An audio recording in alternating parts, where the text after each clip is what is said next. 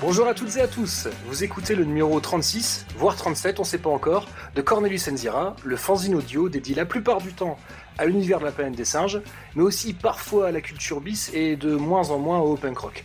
Aujourd'hui, on va radicalement s'éloigner de la planète des singes. Par contre, on risque de flirter avec le bis et le punk rock, puisqu'on va prendre la direction du New Jersey et parler d'un film qui s'appelle Clerks. Alors Clerks qui était sorti en France sous le titre Les employés modèles et au Québec sous le titre Commis en folie. Alors pour en parler aujourd'hui, c'est une équipe de podcasteurs modèles qui a été réunie, puisque nous avons autour des micros Randall Flag. Comment ça va Randall? Salut, eh ben écoute, impeccable. Donc Randall, hein, qui tu fais partie de l'équipe de Podren, t'es Yep. sociétaire de Ça va trancher, entre autres, hein, tu participes également à beaucoup de podcasts du péremptoire verse. Ça, ça, Aussi. ça, ça te va comme présentation? On va dire ça comme ça, parfait. Alors, on accueille également Ego de l'opéra Metal Season et du podcast Season Loves. Comment ça va, Ego Eh ben ça va super Doc. Alors, Je suis très content de, de te recevoir également. Et puis, on a un habitué du micro de Cornelius Enzira, que donc les auditeurs connaissent bien, Draven du podcast 24 FPS, de d'Artefrac et de Galactifrac. Salut Draven Salut Doc, salut tout le monde. Tu sais que tu peux toujours compter sur moi pour parler cinéma d'auteur en noir et blanc. Exactement. Et, puis- et donc, pour ceux qui découvriraient Cornelius Enzira avec cet épisode, eh bien, je suis le docteur Zaius. Donc, avant d'entamer cet épisode, je tiens à vous rappeler qu'à tout moment, vous pourrez ouvrir des parenthèses. Donc, vous pourrez en ouvrir autant euh, qu'il en faut, hein, du moment que vous pensez bien, évidemment, à les refermer. Ouais, pour les courants d'air. Exactement.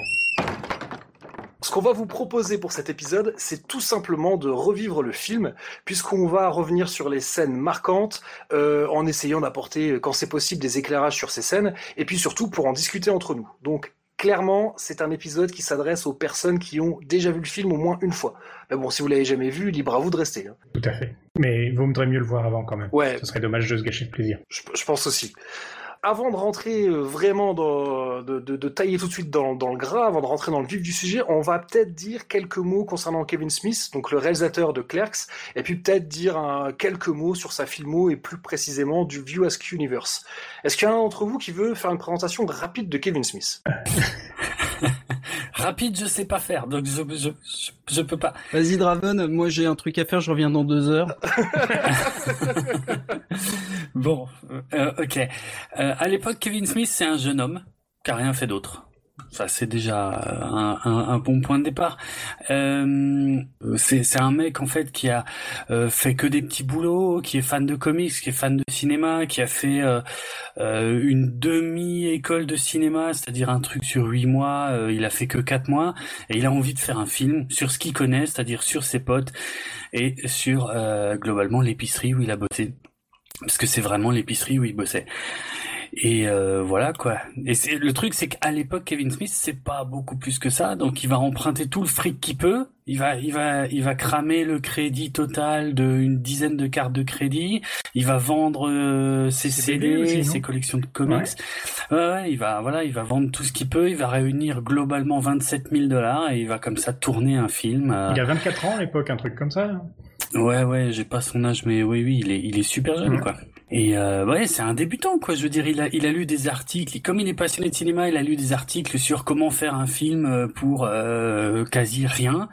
Euh, et voilà, il s'inspire de ça, et puis euh, il a envie de, de, de faire un truc. Alors pourtant, il fait les choses bien. Il fait du casting. euh, il se voit lui-même dans le rôle de de Randall. Enfin, il y a, y a des tas de trucs. Bref, il écrit, il écrit, et puis voilà. Et ça va être le point de départ d'une grande euh, d'une grande carrière, si on peut dire, enfin, d'une carrière atypique mine de rien, euh, avec des hauts et des bas, et des réussites et des échecs. Et euh, je sais pas trop jusqu'où je peux aller à ce stade de l'émission, donc voilà, j'essaie de, de faire rapide. Non, non, c'est pas mal. Au moins, voilà, au moins, c'est ça qui, c'est ça qui est important de rappeler, c'est que Clerks, Mm. c'est un premier film, comme tu l'as dit. Et euh, Ouais. c'est vrai qu'il y a plein d'anecdotes euh, hyper marrantes. C'est vrai que Kevin Smith a enchaîné pas mal de jobs euh, merdiques. Et quand je dis merdique, je reprends Ouais. ces termes. Euh, il a notamment, il, il a été creuseur de tombes. Je trouve que ça, Oui. ça s'invente pas. Il a également travaillé un seul jour pour Domino's Pizza parce que c'était le jour Oui. de la sortie de Batman. Alors je, ne sais pas lequel, mais en tout cas, il y a- Bah 89. Ok, sûr, ouais. et donc Ouais. euh, bah, il a démissionné en fin de journée pour pouvoir aller au cinéma. Ça, je Mm. trouve ces petits exemples-là, ça en dit long. C'est très parlant. Ouais, ouais. c'est très parlant sur euh, sur qui est euh, Kevin Smith et qui qui il va devenir. Et enfin un jour, euh, effectivement, il va trouver un job, en fait un double emploi. Donc dans une épicerie qui s'appelle Quick Stop et chez RST euh, Vidéo. Et, et pour lui, Mm. c'était le c'était le boulot de rêve parce que travailler dans un magasin de location de vidéo, euh, il était payé à regarder des films à longueur de journée et il pouvait les emprunter gratuitement. Donc pour un mec comme lui, c'est c'est Le paradis. Ouais, et ça a été un double tournant parce que à cette époque-là, donc il a travaillé avec un certain Brian Johnson. Alors rien à voir avec ACDC et avec euh, The Breakfast Club, hein, vu que lui Brian s'écrit avec un Y, mais c'est lui qui a inspiré le personnage de Randall Ouais. et, euh, et, et qui, et qui a qui a joué euh, dans d'autres films du View Ask Universe.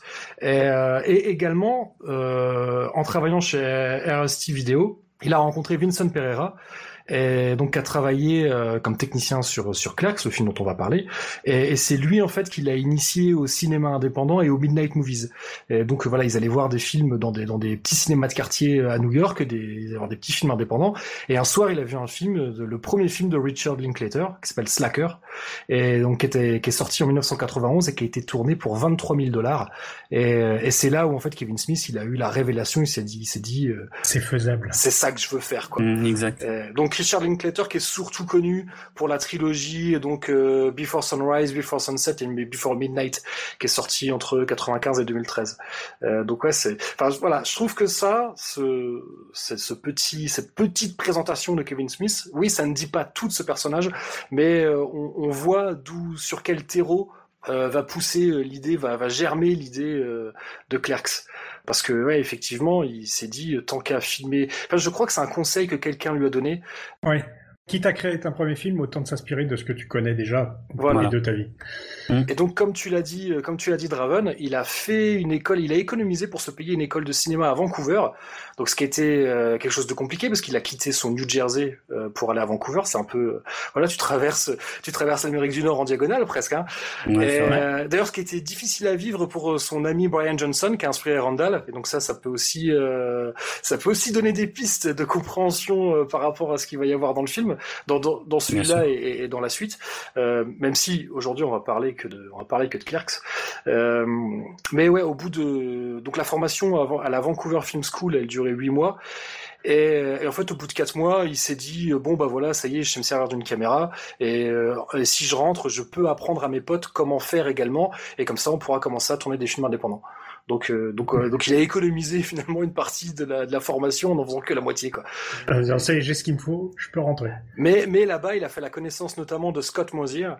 Et c'est, Ouais. Scott Mosier qui va produire Clerks et qui va incarner plusieurs rôles, plusieurs petits personnages dans le film, dont le personnage Ouais. de Snowball, dont je pense qu'on va, hein, on, on va en reparler. et, et, et rencontre là-bas aussi euh. David Klein, qui va devenir euh, donc le, le DP, le, le directeur photo de Clerks, et qui, hein, qui fait également plusieurs petits rôles dans le film. Mais ça, c'est quelque chose sur lequel je pense on va revenir. La plupart des gens qui ont travaillé en tant que techniciens sur Clerks, à un moment ou à un autre, ils sont passés de l'autre côté de la caméra et pour, faire des petits rôles. Il y, a, y y beaucoup de personnes qui font plusieurs rôles dans le film. Et beaucoup euh, vont réapparaître d'ailleurs à la suite dans, sa, dans ses autres films aussi. Ouais. Est-ce qu'on présente vite fait, comme- parce que là, on a parlé de Kevin Smith, on n'a pas présenté le film en fait. Parce que dans ma présentation, j'ai dit que peut-être on allait se rapprocher euh, du côté cinéma bis et du côté punk. Parce que oui, donc, comme on l'a dit, c'est- donc c'est un film fauché, fait avec des potes, tourné en noir et blanc à la base. C'est pas un parti pris artistique. Pour économiser la pellicule. Exactement, on est dans les années 90, donc euh, à l'époque le numérique ça n'existe pas. On tourne en pellicule et les pellicules de noir et blanc, elles, eh ben, ça coûte beaucoup moins cher. Et il y avait une autre raison aussi, c'est que euh, ils avaient pas les moyens de, de se payer de l'éclairage pro, des trucs comme ça, et entre les lumières euh, très froides des néons à l'intérieur de- du magasin et euh, les lumières de l'extérieur, c'était hyper dur d'être raccord avec euh, les petits moyens techniques qu'ils avaient. Donc euh, tout ça s'effaçait complètement si euh, ils tournaient tout simplement en noir et blanc. Donc ça, ça les a aidés dans la décision aussi. Mais c'est quelque chose qui revient souvent sur les films à petit budget, c'est que euh, quelque chose de négatif va finalement se transformer en positif. Parce que voilà, le fait de choisir euh, le noir et blanc pour des contraintes techniques et pour des contraintes budgétaires, ça ajoute quelque chose au film. Et ça lui donne ce que tu as dit un peu, euh, je pense, sur le ton de la déconnade de Draven, mais qui est quand même un peu vrai, ça lui donne un côté auto- autorisant. Bah ouais. Ouais. D'être en noir et blanc, ce qui, je pense, c'était peut-être pas la, la, la, volonté initiale. Euh, un autre exemple de transformer une galère en, en point positif, c'est que euh, fin euh, en 1992, en décembre 92, il y a eu une tempête qui a ravagé la côte est et qu'aurait pu mettre un terme au projet parce que euh, à cause de cette tempête, Kevin Smith a perdu une partie de sa collection de comics qui est de laserdisc, donc il avait l'intention de revendre pour financer le, le film. Mais à cause de la tempête, il a également perdu une bagnole et en fait, bah, l'argent qui va toucher, euh, donc le gouvernement a indemnisé les, gens parce qu'ils euh, ont déclaré l'état de catastrophe naturelle, et donc il a été indemnisé alors que son bagnole était un tas de tôle. Hein. Et finalement, bah, cet argent a été tout de suite réinjecté dans le film. Euh, donc, donc ça, ça, je trouve, c'est voilà, c'est encore une fois, c'est un petit exemple, mais euh, c'est pour peut-être pour que les auditeurs euh, se rendent bien compte où on met les pieds, quoi. Le fait qu'il utilise le, le, le, noir et blanc, d'ailleurs, c'est, euh, moi je trouve que ça, alors ça a été une contrainte, mais ça rajoute une énormité au film, c'est que ça écrase toutes les perspectives, et du coup on a vraiment, on est vraiment dans un huis clos. Ça resserre tous les, les persos, l'intrigue, alors que Clerks 2 que Draven adore, euh, on mmh. passe à la couleur et du coup on perd, euh, je trouve. Enfin, euh, Smith, en fait, il, dit souvent qu'il fait des films très plats, et, effectivement, euh, cette platitude, pour moi, elle, est plus flagrante, en, tout cas dans Clerks 2, où on a la profondeur de champ, de la couleur, un peu plus de moyens, Ouais. On, a perdu beaucoup dans, dans, ce passage à la couleur en fait. On perd aussi, euh, même si j'aime bien Clark on perd le, le, charme du film fauché. Ah c'est sûr. Il y a un vrai, euh, il y a un vrai truc sur ces films-là. C'est les, les films à deux balles, t'as plus de, t'as plus d'affect avec, parce que tu sais euh, à quel point, à quel point c'est fauché, et tu voir les ficelles n'est pas désagréable en fait. Et, et, ma scène préférée de Clerks 2, bah c'est c'est le plan final en fait. C'est le plan final quand quand tout ah se resserre autour de de Dante et de Randall et que ça repasse euh, qu'on repasse qu'on repasse au noir et blanc en fait et c'est euh, mhm. alors il y a sans doute la nostalgie du euh, du, ah, premier évidemment mais tout de suite on retrouve une, une ambiance que moi j'ai clairement perdu dans, dans, dans Clerks 2 par ce passage à la couleur en fait il n'y a pas que ça qui est ramassé. Il faut aussi quand même préciser que le film a été tourné en 21 jours. Ouais. Et il a été tourné donc dans l'épicerie où travaillait Kevin Smith, les, donc les propriétaires de l'épicerie étaient d'accord pour qu'il tourne dedans, mais ils n'étaient pas d'accord pour fermer l'épicerie. Donc c'était aux heures de fermeture qui tournait. Exactement. Il, donc à partir de 22h, 22h30, donc le magasin fermait à 22h, donc euh, dès 22h, 22h30, il commençait à transformer le magasin en studio. C'est-à-dire qu'il fallait débrancher tout ce qui faisait du bruit, euh, enfin du bruit de fond, donc euh, les frigos, les, frigos, etc., pour pouvoir commencer à filmer à partir de 23h jusqu'à 5h, 5h30, heure à laquelle il fallait commencer à tout rebrancher pour que le, magasin puisse rouvrir à 6h du matin. Et ce qu'il faut également préciser, c'est que les acteurs du film, eh ben, eux aussi, ils travaillaient la journée. Donc en gros, pendant trois semaines, tous les gens qui travaillaient sur le film ont dormi que quelques heures par jour. Et je pense que ça aussi, au bout d'un moment, ça, ça, ça, transpire aussi. Il y a une énergie mhm. qui, est, qui, est, qui, est, particulière, quoi. Ouais. Il y a, il y a, un genre d'urgence en fait dans, euh, dans, dans le premier Clerks que j'ai, moi, j'ai pas retrouvé dans les euh, dans les films suivants en fait. Vraiment, c'est un film qui est hyper resserré, quoi. Surtout qu'en plus, euh, encore une fois, pour ne pas gâcher de pellicule, il fallait faire le moins de prises possible. Alors, ils ont fait beaucoup de répétitions avant, mais, mais donc la plupart du temps, il y a que deux trois prises et souvent ça se voit parce que des fois on, on, sent il y a des petits problèmes, euh, soit des petits problèmes de jeu, on voit que l'acteur il a oublié une partie de son texte, ou il y a un truc qui va pas, il y a un, un mouvement de caméra qui est pas bon, ou il y a des mecs qui se marrent ouais, ou la, mise au point est pas est pas parfaite, ou si tu regardes bien, il y a le clapman euh, qui est pas vrai, qui est, pas qui est pas parti assez vite euh, du champ. Enfin, il y a plein de petits trucs comme ça, mais effectivement, c'est euh, bon alors alors peut-être on va peut-être préciser hein, autour de la table virtuelle, on est tous ultra fans de ce film, donc on va pas être objectif du tout. mais mais voilà ouais, tout ça, ça apporte un charme qui est incroyable quoi. Et, même à tel point, le film a été monté dans le magasin RST Vidéo, donc un des deux magasins dont tout le film se passe dans deux magasins et dans et, dans la voilà et, dans la rue sur le trottoir devant les deux magasins. Et, donc le film a été monté dans RST Vidéo quoi. C'est-à-dire qu'il y a des gens qui venaient pour louer leur film et il y avait, il y avait la pellicule quoi du, du film. Ça, ça, devait être, ça devait être hallucinant quoi. Et Scott Mosier et Kevin Smith, ils dormaient sur place parce que bah, l'endroit où habitait Kevin Smith, il était, il était plus habitable justement à cause des inondations provoquées par la tempête de décembre 92 dont je parlais plus tôt. C'est-à-dire que pendant qu'il montait le film, donc Kevin Smith, il allait travailler la journée au Quick Stop pendant que Mosier bossait sur le montage euh, sur une Steinbeck et, et Smith le rejoignait le soir. C'est du début à la fin, tout le film, ça a été fait avec des bouts de ficelle, quoi. Voilà. Et ces ficelles, ouais, on les, on les sent. Euh, on, on, les sent encore ouais, quand, quand on regarde le film. Quoi. Enfin, peut-être peut qu'à force, ma vision est déformée parce que une fois que tu te renseignes sur le film, tu le regardes peut-être d'un autre œil.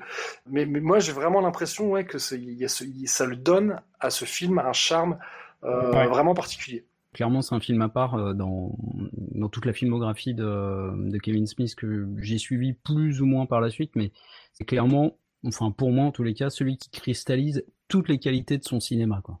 Ouais. Bah moi aussi, c'est aussi mon préféré. J'ai envie de faire un petit euh, clin d'œil à case rétro et faire comme eux, c'est-à-dire comment vous avez connu, enfin, sous quel, quel est le contexte de la première fois que vous avez vu Clerks en fait? Exemple toi, Zayus. Moi, j'en suis sûr et certain.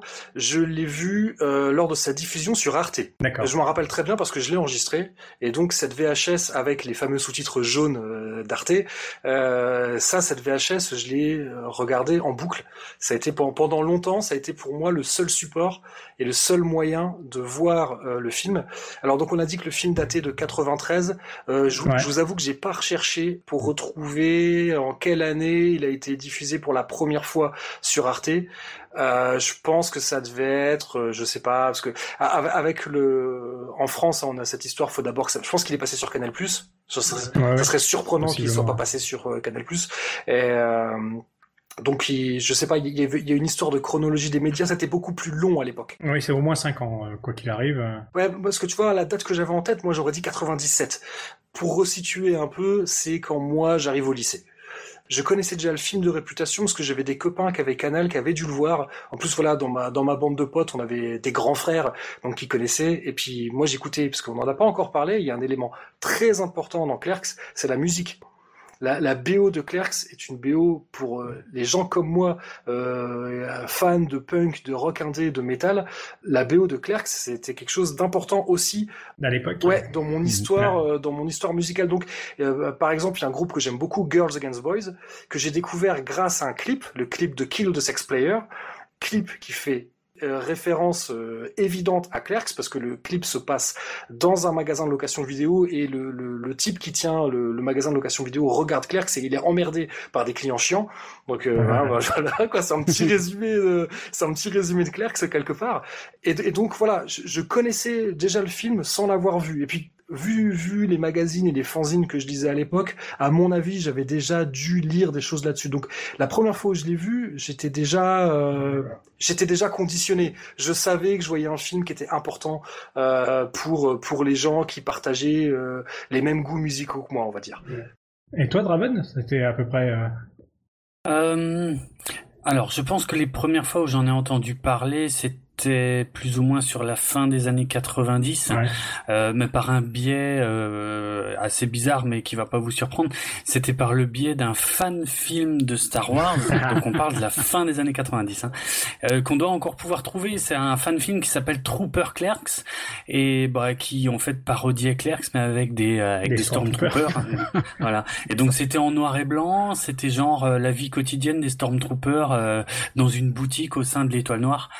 Euh, et en fait, euh, quand j'avais lu le descriptif du truc, je suis plus dans un magazine ou quelque chose comme ça, il disait voilà que c'était une parodie du film culte Clerks.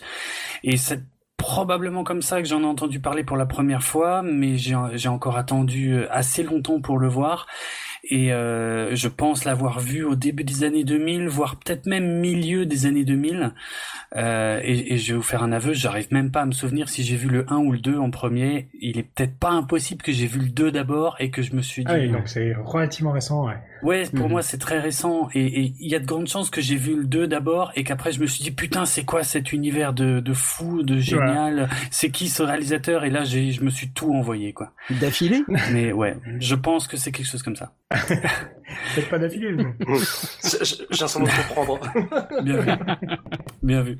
Et toi, Ego euh, Alors moi, ça a commencé dans un magazine. Du coup, j'étais abonné à Première quand j'étais jeune, et, euh, et maintenant je m'en fous parce que j'écoute euh, Cornelius Enzira et 24 FPS et j'en ai plus rien à foutre de Première. ça suffit. Excellent. Et donc, euh, c'est un film qui avait été surnommé le film le plus drôle et le plus vulgaire de la sélection à Deauville en 94. Ah ouais. Forcément. Ça se tient. Voilà. ça m'avait ça m'avait marqué. Il y avait une petite interview de, de Kevin Smith. Bon, à l'époque, j'avais aucune idée de, de qui c'était. J'ai dû découvrir le, le film. Euh, donc là, c'était 94. Euh, J'étais au lycée, donc je l'avais pas encore vu. J'ai dû le découvrir pendant euh, pendant mes années de fac. Euh, alors je sais plus si je l'ai vu sur Arte ou sur Canal parce que j'avais mmh. les deux, mais je l'ai vu en VF. Donc c'était peut-être plutôt sur euh, peut-être plutôt sur Canal.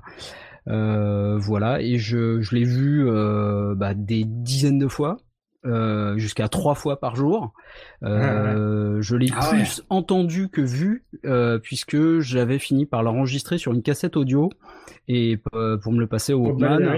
Et ouais, ouais, pour me balader avec. Et il faisait, il faisait 1h30, donc il passait pile poil sur une cassette de 90 minutes. Ah yes. Et donc c'était, c'était que, que du bonheur. Euh, mais je suis tombé dedans à, à, fond la caisse puisque je portais un t-shirt que j'avais fait imprimer moi-même. Euh, donc devant, il y avait un portrait de Kevin Smith et dans le dos, la liste de toutes les galères de Dante tout au long de la journée. Ah ouais Excellent euh, J'ai été coiffé comme Jay, donc la même coupe rasée, les cheveux longs et, et rasés sur les côtés. Euh, c'était la période de la fac où j'étais à peu près dans le même état que, que Jay, mais les, les insultes en moins. C'est moins vulgaire. Voilà. C'est plus tard que je suis devenu un troll. Effectivement, moi, je suis très attaché à la VF. Euh, pour moi, c'est euh, c'est un peu une Madeleine de Proust parce qu'on s'est euh, ouais voilà, on s'est passé la, la cassette avec euh, avec un de mes meilleurs potes que je salue d'ailleurs au passage parce qu'il nous écoutera sans doute. Donc Rémi, je t'embrasse.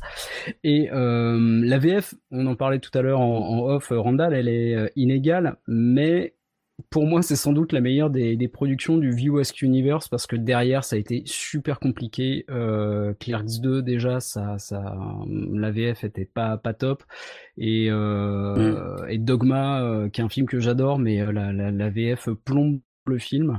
Je suis d'accord il faut mmh. que je revoie tout ça en VO euh, assez rapidement. Pas vu en VF, cela. Mais il y a des il y a des jeux de mots dans le dans le film euh, que j'utilise encore, euh, des trucs à la con. Bon, vous ça va peut-être pas vous parler puisque vous l'avez vu en, en, en, VO, mais oui. euh, j'ai qu'une pince, monseigneur. Euh, c'est un truc que, que je sors eh ben, régulièrement. Bah, aucune idée là pour le coup. Plus tard dans le film, tu, tu nous diras à quel moment ouais. ils disent que. Euh, parce que voilà. ouais, ce que tu as dit, tu vois, Dogma, c'est le seul film du View Ask Universe que j'ai vu en VF et, et ouais. je l'ai pas aimé. Non, ouais, ouais, je comprends, ouais, je comprends. Euh, en fait, moi, euh, j'ai connu par Dogma euh, tout ça.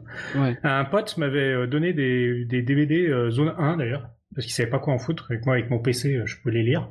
Et dedans, il y avait Dogma. Et j'ai découvert Dogma. Et Dogma, c'est génial. D'ailleurs, il est en VO, hein, pour mmh. le coup. Ah oui, c'est une, un zone, une, mmh. celui de la mauvaise zone. C'est zone 1, la mauvaise zone, il me semble. Bah, c'est la zone US, ouais. Oui, c'est ça. Voilà, c'est ça.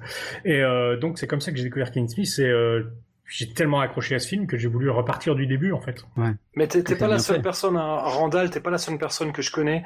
Euh, je, je, pense que Dogma c'est son peut-être son premier gros film. Ouais, ouais c'est son, son bah, gros budget qui a marché. Ouais, c'est peut-être celui qui a le mieux marché. Ouais. Je sais pas si. Ouais. Et en tout cas, c'était c'était aux ouais. c'était en 2000, je pense que j'ai eu ça. Et mm -hmm. euh, après, ben grâce euh, au, euh, à ma première connexion euh, ADSL en 2000. j'ai commencé à récupérer pas mal de ces films, dont Clerks, que je, évidemment, euh... est passé dans le top des Kevin Smith euh, immédiatement. Ouais, moi aussi, après, je l'ai eu. Après avoir bien usé le support VHS, euh, j'ai eu le support Oncle d'Amérique. Et surtout, euh, et surtout, c'était un des premiers euh, films qui ouvrait, enfin, puisque moi je l'ai pris, il y avait déjà pas mal de films, qui ouvrait comme ça un, un, des, des, des, un univers partagé, pardon. Ouais. Et euh, ouais. ça, je trouvais ça hyper fascinant. Mmh. C'est vrai, Randall, tu me fais réaliser que j'avais vu Dogma à la, à la, fin des années 90, début 2000. C'était quand même un film qu'un peu tout le monde a vu. Et moi, j'avais super accroché sur Jay et Silent Bob. Et euh, mais je n'ai découvert. Enfin, il y a, y a, eu Jay et Silent Bob contre-attaque euh, deux ans plus tard, mais euh, je crois que c'est que avec Clerks 2 que j'ai réalisé l'ampleur de tout cet univers ouais. partagé justement, ouais. ouais. Et que j'ai ouais, tout rattrapé. C'est en rattrapant tout que j'ai fait, mais c'est génial le coup de l'univers partagé. En fait, mmh. je sais pas si c'est le premier à l'avoir mais pour moi, c'est la première, euh, la première manifestation de ce genre de choses, quoi. Ouais. Voilà. C'est clair. C'est clair. C'est pas courant quand même. Enfin, je veux dire dans le cinéma indé comme ça, d'avoir des persos qui se recroisent, euh, que qui font référence au film. Euh, qui, tu peux pas appeler ça une saga. C'est vraiment, c'est plus un univers partagé qu'une saga, quoi. Hein, parce que c'est pas les mêmes héros, c'est pas les mêmes. Euh, et c'est vrai que c'est pas courant. D'ailleurs, j'ai dit que mm. Clerks n'avait aucun lien avec la planète des singes, ce qui est vrai. Mais par contre, il y a un lien avec la planète des singes dans le View Ask Universe. Donc, euh, ah pour nos auditeurs, euh, qui, ceux qui connaissent bien euh, Jay et Silent Bob contre-attaque, bon bah voilà, ils, savent où est ce lien, et ceux qui ne savent pas, mais qui aiment bien la planète des singes, eh ben, je vous invite à regarder Jay et Silent Bob contre-attaque et vous allez voir, il y a une scène et vous ah comprendrez tout de suite. Hein, il y a pas, j'ai pas besoin de vous faire ah, un ça, dessin. Clair. Voilà, mais il y a un hommage, parce que c'est clair, c'est sûr, c'est un hommage quoi. Parce que même si Kevin Smith est mm. un grand fan de, de, de Star Wars, c'est avant tout un fan de, de science-fiction. Donc, donc il y a un très bel hommage, enfin moi je trouve, hein, à la planète des singes voilà. Si vous aimez Planet of the Apes et que vous avez jamais vu euh, Jason Bob Strike Back, eh ben, bah, je vous invite à rattraper ça, quoi. Planète des singes, qu'est-ce que c'est?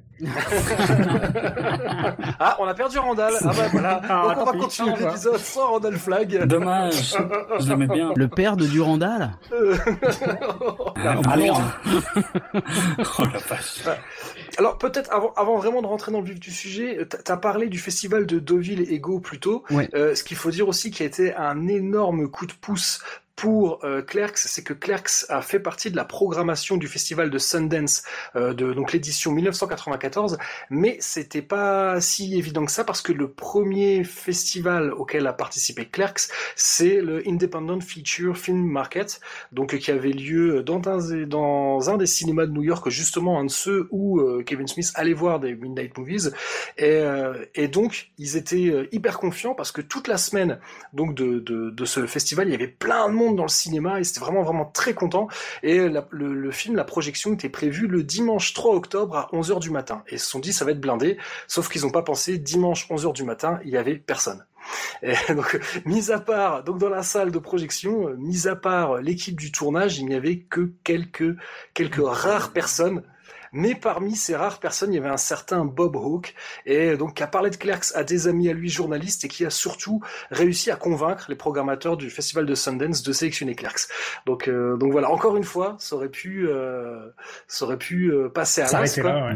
ouais, ouais. Et il a, il a aussi, un, c'est indirectement grâce à lui que John Pearson a décidé de représenter le film, donc qui était, qui était un agent, et, et donc ça a permis euh, que le film attire l'attention de plusieurs personnes qui travaillaient chez Miramax et qui ont, alors peut-être on expliquera euh, plus tard comment ça se passe, mais en tout cas ils ont réussi à convaincre. Bon, alors maintenant c'est un nom qu'on aime plus trop prononcer, mais ils ont réussi à convaincre Harvey Weinstein, quand bien même il a, il a pas du tout aimé la première fois qu'il a vu le film. Et il a vraiment vraiment pas aimé. Ils ont fait une projection en 16 mm pour lui et puis il est parti au bout de même pas un quart d'heure. Et, euh, donc ils ont réussi quand même. Bah, finalement, j'ai quand même raconté. Ils ont réussi à convaincre. ils ont quand même réussi à convaincre Harvey Weinstein de, de venir voir le film à Sundance. Et euh, mais euh, il y en a un qui lui a dit. par contre, Harvey, tu restes tant que tu n'as pas entendu le mot 37, 37, tant que t'as pas entendu ça, tu ne te lèves pas. Et, donc à un moment, il a vraiment, il a dû le rattraper euh, par le bras parce qu'il était, il allait se barrer au bout de 10 minutes. Il dit ouais, je comprends pas votre truc. Et, euh, donc il, a quand même attendu euh, la, fameuse scène de 37. Alors rétrospectivement, quand on y repense, ouais. ouais, Mais à partir de cette scène-là, il était plié de rire. Et, à la fin de la projection, là, il a été voir Kevin Smith et il a dit ok, on signe un deal quoi. La légende veut même qu'il se marrait comme une baleine, on n'entendait que lui dans la salle. Euh, tout le monde se marrait, hein, mais lui plus fort que le reste. Quoi. Quand on va reparler de cette scène, euh, moi aussi, hein, très honnêtement, c'est une des scènes qui me fait le plus rire du film. Ben pas moi, mais euh, je trouve sympa. Parce que jusque-là, on a, on a quand même beaucoup parlé de Clerks, de comment ça s'est fait. mais est-ce qu'il y en a un d'entre vous qui se sent d'essayer de faire un synopsis rapide en, allez, trois, quatre phrases seulement hein, de, de Clerks? Ah, euh, c'est partant Allez. Alors, c'est l'histoire de deux, euh, on, on, aurait dit euh, des, des, des, presque des losers dans leur vie professionnelle, on va dire, qui s'appellent Dante, Dante X, si je me souviens de son famille. Ouais, c'est ça. C'est surtout lui le personnage principal, et, et Randall Graves, qui travaillent tous les deux euh, dans un quick stop, comme on disait, c'est-à-dire c'est une espèce de petite épicerie locale euh, américaine qui vend un peu de tout. Euh, Randall Graves travaille juste à côté dans une location de, de, de, de... excusez le chat. Une location de chat. D'ailleurs, il y a un chat. c'est vrai. Voilà. C'est vrai qu'il y a un chat. Il est beau ce chat. Comment il s'appelle? Et juste, c'est un jour où Randall est, pardon, où Dante est censé ne pas travailler Mais son patron le rappelle pour aller ouvrir la boutique et euh, bah, ça sera leur journée de la loose euh, à tous les deux. Euh, de tout ce qui va se passer, ça va être un, comme tu disais, un huis clos autour de, de, ce, de ce quick stop. Hey, let me borrow your car. I don't want to talk to you. Fine, just let me borrow your car. Why should I loan you my car? I want to rent a movie. You want to rent a movie? I want to rent a movie. What's that for? You work in a video store. I work in a shitty video store. I want to go to a good video store so I can get a good movie. And a pack of cigarettes. Cute cat. What's its name? Annoying customer. Fucking dickhead. Est-ce que c'est utile qu'on donne chacun notre ressenti sur le film? Parce que je pense qu'on l'a. Non, parce qu'on on est, voilà, on va pas se, voilà. C'est pas comme dans 24 FPS, on va forcément être d'accord. Donc... Voilà. on- Donc, voilà. Donc, pour reprendre la formule de 24 FPS, est-ce que vous le recommandez? Oui, évidemment. Effectivement. Bah ouais, ouais. Moi, il y, a- c'est il y a un tout petit dernier point que je voudrais aborder parce que c'est hyper important pour moi. Ah, Vas-y, Ego. Euh, c'est même très affectif puisque réécouter le, le, nu- le 24 FPS euh, consacré à Clerks 2 m'a poussé à replonger dans les albums de Soul Asylum euh, que j'ai continué à suivre euh, après le succès de Runaway Train et auquel je suis très attaché. On en reparlera un tout petit peu plus tard, mais Oui. euh, la présence de, de Soul Asylum sur la bande originale euh, fait aussi mon attachement, euh, mon attachement très très particulier au film. Ouais, mais d'ailleurs, c'est vrai qu'on l'a pas dit, mais ce qui a euh, donné l'envie, ce qui a initié cette idée de faire un épisode sur Clerks, euh, c'est parce que, euh, do- donc là, on est en train de vous parler, on est encore en plein Covid-19, on est sorti du confinement, du, du premier, j'espère peut-être le seul, mais bon, en tout cas, au moment où on enregistre, nous, on sait pas, hein, peut-être que vous écouterez cet épisode dans plusieurs années et vous connaissez la, vous connaissez la fin de l'histoire, mais nous, on la connaît pas. La fin du monde. Euh, Ah, les fous, ils l'ont fait. Mais- Parfaitement casé. Mais toujours est-il que donc no- notre ami Draven ici présent euh, anime un podcast qui s'appelle 24 FPS avec avec Julien et, euh, Ouais. et donc vous parlez d'actualité cinéma et oui forcément pendant le confinement vous avez été un peu bien embêté donc vous avez Mm. décidé de parler de films de faire des, des- est-ce qu'on peut dire des épisodes rétro 1 2 3 rétrospectives je, je Ah pense ouais, mais c'est ça, mais ça s'appelle les 24 FPS rétro. Et, et donc vous Mm. avez parlé de films qui vous tenaient à cœur et toi tu as Ouais. choisi de parler de Clerks 2 Ouais, et, et c'est vrai que moi j'ai dit mais pourquoi pas le 1 Mais Oui, c'est ce que beaucoup marrant. de gens m'ont dit. Euh, Julien y compris d'ailleurs, hein, c'est ce que beaucoup de gens m'ont dit, mais je j'ai un tel attachement aux deux, mais ce qui veut pas dire que j'aime pas le 1. Mais euh, voilà. Et donc voilà, comme euh, moi je comprenais pas pourquoi il n'y avait pas un 24 FPS sur le 1, et ben finalement on, le- on le fait Bah, dans voilà. Cornelius Enzira et, et- ça. et comme, et Rattrapage. comme Julien est difficile à remplacer, ben on s'y on s'y met à 3 pour remplacer Julien. Non, il faut au moins ça. Pour contredire Draven. Je pense que si ça se trouve, quelqu'un d'autre va faire un sur euh, Dogma et un autre va en faire un sur Giant Salon. Ah non, eh, ça, ça, ça serait mortel. Si, alors, si on a des amis podcasteurs et podcast, podcastrices qui nous écoutent et qui ont envie de faire des épisodes sur Dogma, Jay, Silent Bob, enfin tous les autres films du View Ask Universe, ça serait absolument génial. En plus, ça pourrait faire un univers partagé Ouais, au ouais. sein des podcasts. ça, serait- ah là là, ouais, c'est une super idée. Donc voilà. Alors, Mhm. avant de rentrer, là, cette fois-ci, on va enfin rentrer dans le vif du sujet. Donc, je le rappelle une dernière fois, on va spoiler à fond les ballons. On va vous raconter tout le film. Ah, J'ai une idée originale qu'on pourrait faire, c'est mettre une alerte spoiler à ce moment-là. Ah, Je pense que ça n'a jamais été fait. Ouais, jamais. Peut-être un, un signal, un signal Un sonore. signal sonore. Une super idée ça. bah voilà, donc ouais, le film est divisé en chapitres. Euh, donc moi je vais essayer, je vais allez, hein, je, je vais me prendre par la main, je vais vous mettre les time codes euh, dans dans l'épisode. Donc si vous avez envie d'écouter ce qu'on raconte à propos d'un chapitre en particulier du film, et ben voilà, vous n'aurez qu'à regarder le descriptif de l'épisode. Et t'as parlé de Soul Asylum, Ego. Et ben donc comme quasiment chaque chapitre est illustré par un morceau et que comme je l'ai dit précédemment, la BO est un élément très important du film, et ben pour chaque chapitre, on fera un petit point, un petit point soundtrack pour parler du, du, du morceau qu'on entend dans le film. Voilà. Est-ce que vous êtes chaud? Est-ce qu'on peut attaquer? Yes. Yes.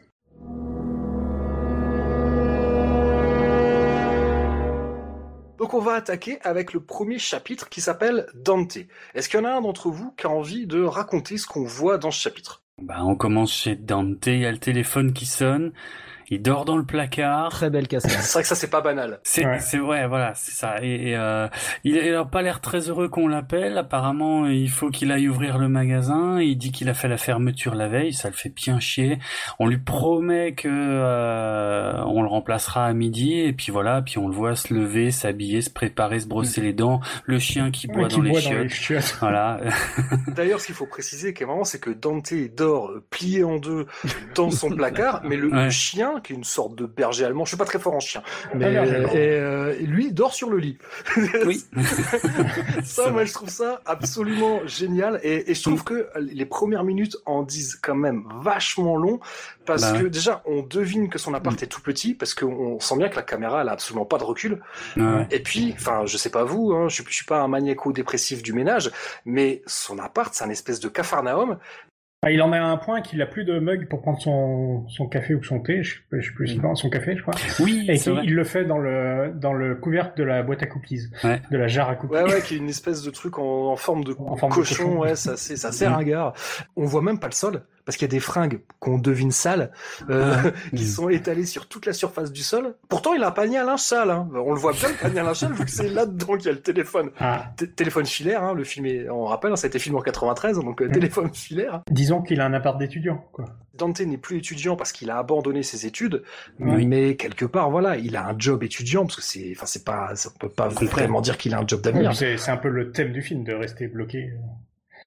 Mais, mais par contre, ce qui est aussi intéressant, c'est que j'ai lu le script. Alors, je pense que c'est pas le vrai script parce que euh, j'ai en fait euh, un bouquin qui s'appelle Clerks et Chasing Amy. Et en fait, c'est les euh, donc euh, Chasing Amy, c'est le troisième film de Ouais. Kevin Smith, c'est le troisième film du View Universe.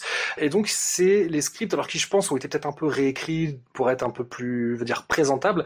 N'empêche que il y a des choses qui sont, c'est un peu comme lire une pièce de théâtre, hein, lire un script Ouais. mais Mhm. il y a des choses qui sont précisées dans le script qu'on ne voit pas à l'écran. Mais peut-être que c'est plutôt le contraire. C'est peut-être le script tel qu'il devait être tourné. Et... Il y a, il y a un peu de ça, mais sauf qu'il y a des anecdotes de tournage qui Ah, contrediraient. d'accord. mais ça, peut-être qu'on on y reviendra euh, par la suite. Mais ce qui est intéressant, c'est ce qu'on était supposé voir dans l'appartement de, de Dante d'après le script. Parce qu'à un moment, on, on voit une étagère euh, près du lit, mais euh, on voit pas ce qu'il y a dessus. Et logiquement, il devait y avoir euh, bah, l'enfer de Dante. Forcément, Ah. personnage s'appelle Ouais, Dante. Euh, Il devait y Mhm. avoir euh, par-delà le bien et le mal de, de Nietzsche. Il devait y avoir euh, l'attrape-cœur de Salinger et The Dark Knight Returns de Frank Miller. Ouais. ah pas mal Et d'ailleurs, si on y prête, si on essaie de faire vraiment gaffe, on distingue vaguement un livre avec un logo Batman dans le film. Mais euh, c'est tout ce qu'on voit. Et aussi, on devait voir dans un cadre poussiéreux en mauvais état et accroché de travers. Hein, on rappelle que de travers en anglais ça se dit askew, donc euh, je pense Mm. qu'il y avait peut-être déjà une idée hein, de, de derrière. Et donc dans ce cadre poussiéreux en mauvais état et de travers, on devait voir un diplôme.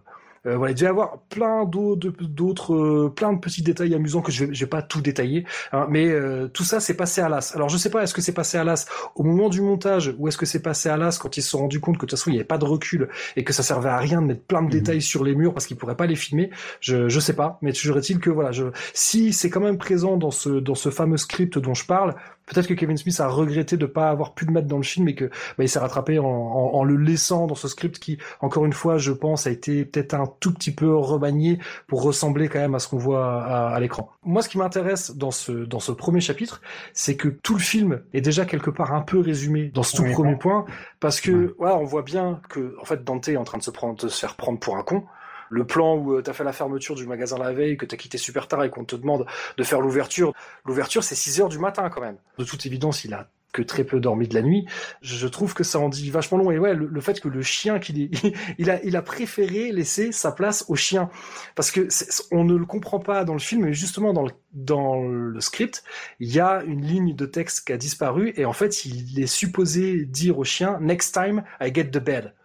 Donc ça veut dire que quand il est rentré, il y avait le chien qui était sur le lit et bah il a préféré dormir dans le placard plutôt que de virer le chien quoi. D'accord. Mais en même temps, Randall, tu nous as demandé tout à l'heure dans quel contexte on a découvert le film. Moi, j'ai découvert ça, j'étais ado.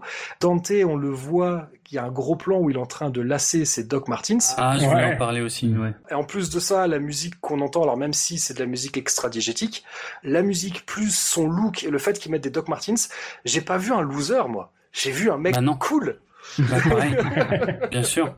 Eh je, je sais pas, Ego, Randall, si vous aviez le, le, même ressenti. Eh ben moi je l'ai vu, j'étais déjà plus grand que ça, hein, puisque euh, moi j'avais déjà la vingtaine, mais euh, j'avais l'impression d'un type un petit peu peut-être comme moi aussi quand même à l'époque, c'est-à-dire qui euh, qui se confortait dans son état d'étudiant qui n'était plus. Ouais, donc en fait, toi, quand tu l'as vu, t'avais à peu près le même âge que lui, parce que je sais plus, je, je sais plus si son âge est précisé dans le film, mais il a, ouais, il a la petite vingtaine, quoi. Il a entre 20 et 25 ans. Voilà, c'est ça. Mais j'avais, j'avais pour cet âge-là. C'est plutôt, c'est plutôt maintenant où j'avais, où je trouve que c'est un loser. À l'époque, pas tellement. Ouais. Non, j'ai pas vu un j'ai pas vu un loser non plus. Euh, j'ai alors je portais pas de, de, de Doc Martins, mon point de vue sur Dante a évolué avec les années en fait. Voilà. Mais non, je, je voyais pas un loser. Effectivement, comme tu disais, je voyais un mec cool. Euh, et plus slacker. Ce magasin, c'était ma maison et Randall, c'était un pote. Donc, euh... bah ouais. Pas, moi, hein, l'autre Randall. il était trop vieux. C'est vrai qu'on devrait peut-être dire à chaque fois Randall Flag. Faut... mais, euh, mais, mais du coup, ouais, et, et la perception que j'avais du euh, de, de, Randall, de Dante, tout ça, c'était et, et c'est ce qui fait la force de, de Clerks aussi, c'est que j'avais l'impression que ces mecs c'était c'était mes potes et, et finalement Clerks c'est ça qui est chouette aussi, c'est que c'est un film sur l'amitié. Et euh, au même titre que euh, je sais pas moi un film comme euh, Mes meilleurs copains de Jean-Marie Poiré quand il faisait encore du cinéma. Et c'est c'est des films pour pour lesquels j'ai j'ai beaucoup d'attachement. Donc non à l'époque je voyais pas du tout Randall comme comme comme un perdant. Je le voyais comme un mec ouais à qui il arrive plein de galères. Il m'en arrivait pas mal allez enfin. J'étais un peu dans le même état d'esprit que, que Dante à l'époque. Donc non, non, non, tout, euh, enfin, tout allait bien, quoi. Eh, mais d'ailleurs, tu parles d'amitié. Je, vais peut-être en profiter pour pour faire justement le premier point soundtrack de, de l'épisode, parce que donc le premier morceau qu'on entend, c'est un morceau qui est interprété par un groupe qui s'appelait euh, Love Among Freaks. Je dis s'appelait parce que je suis pas sûr que ça existe encore. Et en fait, eh ben le groupe allait acheter ses clopes dans le magasin où bossait Kevin Smith. Ah, ah. C'est un groupe qui a pas eu une, une carrière fantastique, hein, c'est euh, c'est un local band quoi. Mais euh, mhm. mais je trouve que voilà, je pense que ça en dit long le fait qu'il ait choisi ce morceau-là. Alors ça sonne très euh, euh rock indé, noise avec un petit mhm. côté funky, ça fait très années 90 parce qu'à l'époque voilà mélanger des accents funky au, au, punk, au rock ou au metal, ça se faisait beaucoup. Et de, bon, honnêtement, le morceau, même oui plus de 25 ans plus tard hein, presque 30 ans plus tard, moi, le morceau, je le trouve cool. Et, euh, et même, et les paroles, les paroles aussi, elles en disent vachement long. Encore une fois, on a l'impression que dans ce premier chapitre, Kevin Smith, il a voulu tout mettre. Parce que le, les paroles, tu vois, les, it's a meaningless end to the story, donc c'est une, voilà, c'est une fin sans, qui n'a pas de sens. En gros, il dit, ouais, je mourrais, I just die for a piece of the pie, but I'd be glad to just fit on that pie crust. Donc en français, je mourrais. Pour un morceau de cette part. je mourrais pour, pour pouvoir avoir ma part, euh, voilà, ma, ma part du gâteau mais, euh, mais je serais content de juste de, me contenter des miettes quoi. Et par contre, je vois que en fait les morceaux ont été écrits pour le film. Hein. Ce morceau en particulier, j'en suis pas sûr, mais effectivement, Love Among Freaks, il y a un deuxième morceau de, qui, est interprété par ce groupe dans la, la BO, et les paroles ont été écrites par Kevin Smith. Oui, celui-là c'est sûr. L'autre, oui. Et leur, leur, premier album, en fait, c'est, euh, il s'appelle euh, Music from, enfin, Music from the Motion Picture Clerks, quoi. Mm. D'accord. et d'ailleurs, ils sont aussi sur la BO de Chasing Amy. Ah, d'accord. Et encore une fois, je pense que voilà, Kevin Smith, il est euh... parce que il y a un des membres du groupe qui était au lycée avec Kevin Smith. D'accord. D'accord, c'est vraiment des histoires de potes, quoi. Ouais, mais, mais je trouve aussi que c'est tout à l'honneur de Kevin Smith d'avoir. Bon, mm. on comprend là, j'imagine qu'il il a fait appel à des copains, ça semblait logique, mais il, voilà, il les a pas oubliés en cours de route. Euh, ils ont... Ah bah ça non, ça, il est d'une fidélité incroyable. Il n'y a qu'à voir avec Jay. Euh, oui. Bah, avec l'acteur qui incarne Jay, euh, ce qu'il a fait pour lui. On va avoir, on va avoir l'occasion d'en parler euh, plus tard dans le film, mais effectivement, il a été. Je pense qu'avec oui, avec Jason Mewes, il a été d'une patience mm. infinie. Ouais, voilà. Je, je, je, trouvais pas d'adjectif, mais je pense qu'infini, c'est pas mal. Mais du coup, la ZIC, euh, lance, lance le film sur des rails qui, en fait, qui sont vachement, enfin, dans ce, dans, dans cette séquence de générique de début, en fait, euh, ça tranche pas mal avec la suite. Euh, parce que visuellement en fait et au niveau du montage il se passe presque plus de choses que dans toute la boutique en fait. C'est la scène d'action du film Il se passe plein de trucs qu'on n'a pas détaillé parce que autant Dante, il a une vie merdique et on va comprendre, il y a des choses qui nous laissent à penser déjà et on va comprendre plus tard dans le film qu'il il est pas du genre à tout bousculer. Mais là, en fait, quand il arrive, il y a rien qui va en fait. Ça commence la scène des journaux euh, attends, est-ce qu'il a déjà essayé d'ouvrir le, rideau de, le rideau de fer Je crois qu'il commence par le, rideau. Voilà, il essaie d'ouvrir le rideau et peut-être je vous laisse expliquer qu'est-ce qui se passe avec le rideau métallique. En fait, quelqu'un a niqué les serrures des deux cadenas qui ferment le, rideau de fer. mettant du chewing-gum dedans.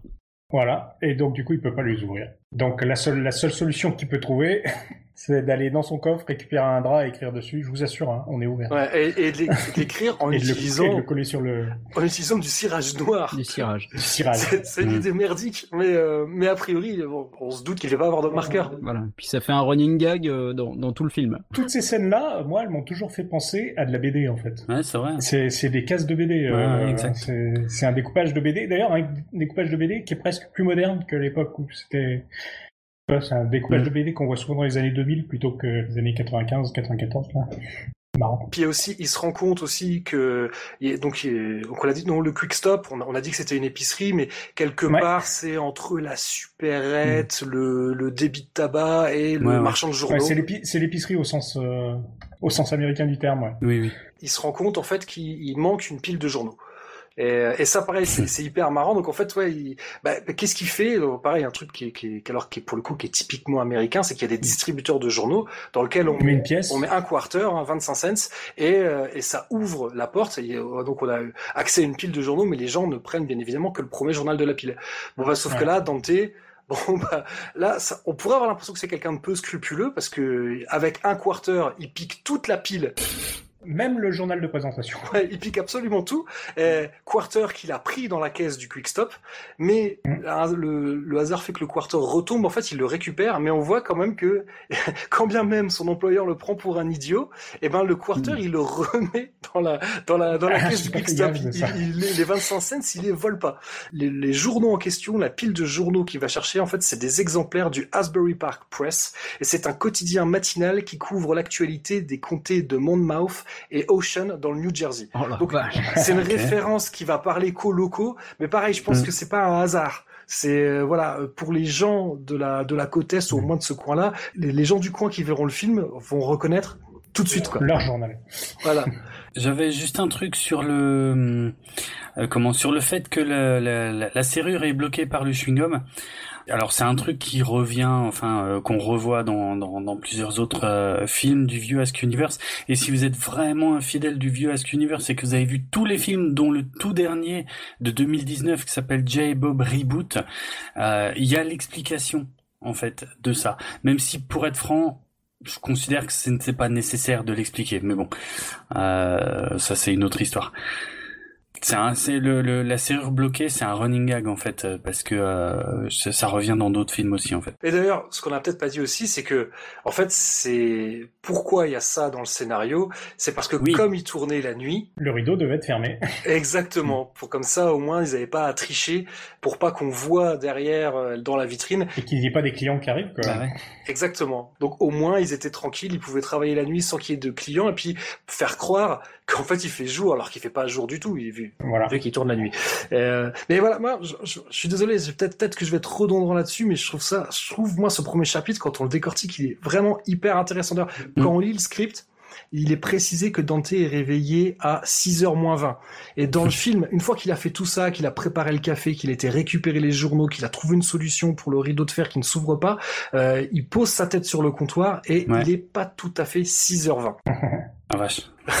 Donc en fait, moi ce que je trouve, c'est que tu vois, même si à ce moment-là du film, on peut peut-être se faire une image de lui qui est l'image d'un branleur, hein, qui, a, pas beaucoup de temps pris sur sa vie et pour qui la journée commence pas très bien, n'empêche que... Ouais, c'est un employé euh, consciencieux. Pour chacun de ses problèmes, il a cherché une solution. Ouais, c'est un démerdards. Voilà, je suis d'accord. À chaque fois, c'est des solutions merdiques qui n'en sont pas vraiment. C'est plus, en fait, à chaque fois, il trouve un moyen de contourner le, le, problème. Mais voilà, à chaque fois, tu vois, tu te dis quand son boss l'appelle le matin pour lui dire qu'il y a un autre employé qui est malade et qu'il doit le remplacer. Ça, on l'a pas entendu encore, mais on va le comprendre par la suite. Plutôt que de l'envoyer chier, il lui fait promettre de le remplacer à midi parce qu'à mmh. deux heures, il doit jouer au hockey. C'est merdique, c'est une solution de merde. Il pourra pas bien bah jouer au hockey en ayant quasiment pas dormi de la nuit et, en travaillant le matin, mais au moins il a trouvé un moyen de contourner son problème. T'as pareil, mmh. la pile de journaux. Plutôt que d'appeler le fournisseur et de demander des explications, non, il va juste, il, va piquer une pile ailleurs quoi. Ça, ça, règle pas la cause du problème, mais au moins ce matin-là, il pourra vendre les, le, journal quotidien qu'a priori et faire son boulot comme il faut. En très peu de temps, même si oui, comme on l'a mmh. dit, il y a un bon découpage, il se passe beaucoup de choses. On en apprend en fait si on prend le temps de bien y penser, si si on décortique le film comme, comme moi je l'ai fait pour préparer euh, cet épisode, je, je vous avoue, ça m'avait pas sauté aux yeux les autres fois où j'ai vu le film, mais ça en préparant l'épisode, je me suis dit, mais en fait c'est fou. Et en, en l'espace de ouais de, de, de, 40 minutes, il va régler plein de problèmes. À chaque fois la solution elle est merdique, hein, mais euh, mais il prend un raccourci quoi. Il, il va pas chercher à régler le problème, mais il va prendre un raccourci pour que les choses fonctionnent au moins pour une matinée. Il voit pas sur le long terme, mais et, voilà, je trouve que ça en dit vachement long sur Dante. Et euh, alors, je sais pas si ça a été fait consciemment ou non par Kevin Smith, mais je trouve qu'en termes d'écriture, eh ben, bah, je trouve que c'est vachement bien trouvé. Alors, il y a juste un truc, je me suis aperçu qu'on n'a peut-être pas expliqué ce qu'on appelait le View Askew Universe, qui est l'univers partagé de Kevin Smith, parce que sa boîte de prod s'appelle View Askew. Voilà. Oui, exact. Donc tous les films, alors pas tous les films de Kevin Smith, mais en tout cas euh, la plupart des films de Kevin Smith euh, se déroulent dans cet univers où il y a des gens qui se connaissent, où il y a parfois même des événements d'un film euh, qui vont être mentionnés, mmh. voilà, dans, dans, dans les films suivants, où euh, il y, y, en a qui sont les cousins de certains ou les potes de quelqu'un qu'on a vu dans les films précédents et ainsi de suite. Ce qui fait que les films sont quand même indépendants sauf certains qui sont des suites, mais mm. les, les, films sont quand même indépendants, mais pour euh, les fans, il y a toujours euh, de quoi manger euh, et de découvrir des trucs et des livres. c'est ça. Et qui est un des aspects que je préfère dans le, dans le cinéma de Kevin Smith, parce que quand t'as tout vu, quand t'as vu tous les films, c'est un régal absolu. C'est ça. Et même si les derniers films sont pas euh, toujours au, niveau, euh, rien que pour tous les Easter eggs, euh, les petites références et tout, moi je prends un pied mais phénoménal. et ça c'est c'est j'adore, c'est une des choses que j'adore le plus chez Kevin Smith. Est-ce qu'on enchaîne avec le chapitre 2 Vas-y. Qui s'appelle Vilification, ce qu'on pourrait traduire par dénigrement. Hein, c'est un peu ça, c'est un peu ça l'idée. Donc là, c'est la fameuse scène de, alors je vais le dire entre guillemets, de la scène de l'activiste anti-tabac. Est-ce que quelqu'un veut parler de cet activiste anti-tabac? Vas-y, vas-y. Vas-y, Draven. Bah, je, euh, c'est le, le, déroulement du truc est, est, quand même bien fun, ouais, parce que t'as T'as un gars en fait qui commence à interpeller les, les, les gens qui euh, qui boit un café dans le magasin tranquillou. Ouais voilà à la base qui vient juste boire un café et euh, qui interpelle les gens qui viennent acheter des paquets de clopes et qui leur dit ouais. Euh, C'est sûr. Oui. et qui, euh, par exemple, il leur file un petit anneau métallique et il dit, vous savez ce que c'est ça? Ça, c'est un fumeur euh, qui a fini sa vie en, avec ça euh, dans la gorge pour respirer, puis il fumait des clopes là-dedans et tout, c'est super dégueulasse. Après, il sort carrément, soi-disant, un poumon de fumeur qui pose sur le comptoir. C'est ça fait chier Dante, mais euh, il ose pas le foutre dehors, quoi. Il lui dit, s'il vous plaît, dérangez pas trop les clients. Et en fait, au bout de quelques scènes, on se rend compte qu'il y a, enfin, euh, euh, le mec, il est en train de, de, de, tenir presque une conférence dans le quick stop, quoi. Anti-tabac complet et. Alors, disons, au lieu de prendre ça, prenez ces chewing-gums, ça sera meilleur pour vous. Voilà. Voilà, ça c'est important, qu'à chaque fois il dit aux gens, plutôt que d'acheter un, paquet de clopes, d'ailleurs on va le dire maintenant, tout le long du film, euh, Dante et Randall vont vendre beaucoup de paquets de cigarettes, oh mais les clients à chaque fois demandent a pack of cigarettes. Et c'est pas pour rien, c'est parce que Kevin Smith, qui était non-fumeur euh, au début du film, ne voulait pas faire de pub indirecte aux, marchands de cigarettes. Voilà. Et, et d'ailleurs, tu as parlé du faux, euh, du faux poumon. Mm. Alors, a priori, c'est pas un faux poumon, mais c'est un vrai foie. Euh, alors, d'après, je crois que c'est dans les commentaires audio euh, du DVD que j'ai que Kevin Smith précise ça. Ce serait un foie de veau, mais il y a aussi quelqu'un qui parle d'un haggis. Et haggis, c'est de la panse de brebis. Donc, oui. Voilà. Bah, bah, bref. On a un point Highlander. Exactement. en tout cas, c'est, on va dire que c'est, c'est un, un abat. Et rien à voir avec le groupe? non, rien à voir avec le groupe. Mais euh, pour, qu'il ait l'air vraiment dégueulasse, apparemment, ils l'ont traîné par terre sur le trottoir. Ils ont mis de la cendre de dessus, ce qui se voit pas du tout à l'écran. Mais, euh, bah, c'est noir et blanc. Mais voilà, mais en tout cas, Kevin Smith explique que, euh, voilà, qu'au début du film, au début du tournage du film, il fumait pas et que quand il a écrit euh, la scène avec l'activiste anti-tabac, quelque part, il n'est pas en désaccord avec ce que dit le, ce fameux. Alors encore une fois, j'utilise des guillemets. Et ceux qui connaissent le film savent pourquoi, et ceux qui s'en rappellent plus très bien vont comprendre pourquoi après. Bon, pas voilà. mais, mais donc, en tout cas, ce deuxième chapitre se termine avant que ça parte vraiment en couille. Oui. Eh, mais, je vais faire un petit, avant qu'on parle du, du, troisième chapitre, je vais faire un petit point soundtrack pour parler, alors très rapidement, de, de Kill the Sex Player de Girls Against Boys, euh, donc qu'on va entendre, qu'on entend, euh, et d'ailleurs au moment où on l'entend, c'est là où on voit pour la première fois Jay Silent Bob qui sont, qui sont dehors sur le trottoir. De toute façon, ils sont quasiment tout le long du film dehors sur le trottoir. Quasiment dans tous les films dehors sur le oui, trottoir. Oui. oui, parce que, alors on n'a on a pas encore précisé, mais l'activité de Jay Silent Bob, je sais pas si on s'en rend compte tout de suite, mais on va très vite s'en rendre compte, c'est qu'ils sont dealers. Donc ce qui explique pourquoi ils passent la journée dehors sur le trottoir. Euh, mais pour en revenir au morceau donc de Girls Against Boys, je, je vais pas reparler du clip parce que j'en ai parlé avant. Donc c'est un morceau qui est issu de Cruise Yourself, qui est leur troisième album qui était sorti en 94 chez Touch Go. Donc ce qui veut dire qu'au moment où ils filent le morceau à Kevin Smith, bah, le disque est pas encore sorti. Pour la petite histoire, le tout premier batteur de ce groupe, c'est un certain Brendan Conti, qui n'est autre que le batteur de Fugazi. Voilà, donc ça sera le point, le point Fugazi. mais, euh, mais euh, en fait, Girls Against Boys s'est formé en 88, donc à peu près en même temps que Fugazi, et c'est pour ça que bah, Brendan Conti a préféré euh, laisser tomber Girls Against Boys et aller dans Fugazi. Donc Girls Against Boys aurait pu être le meilleur groupe du monde, mais bah, ça n'aura pas été le cas. non, mais, oh, Dieu. Tout, non, blague à part, euh, moi c'est un groupe que j'adore, hein, Girls Against Boys, qui a la particularité d'avoir deux bassistes. Euh, D'ailleurs, on comprend dans les paroles de Kill the Sex Player, ils disent le fait qu'il y, a deux bassistes dans le groupe.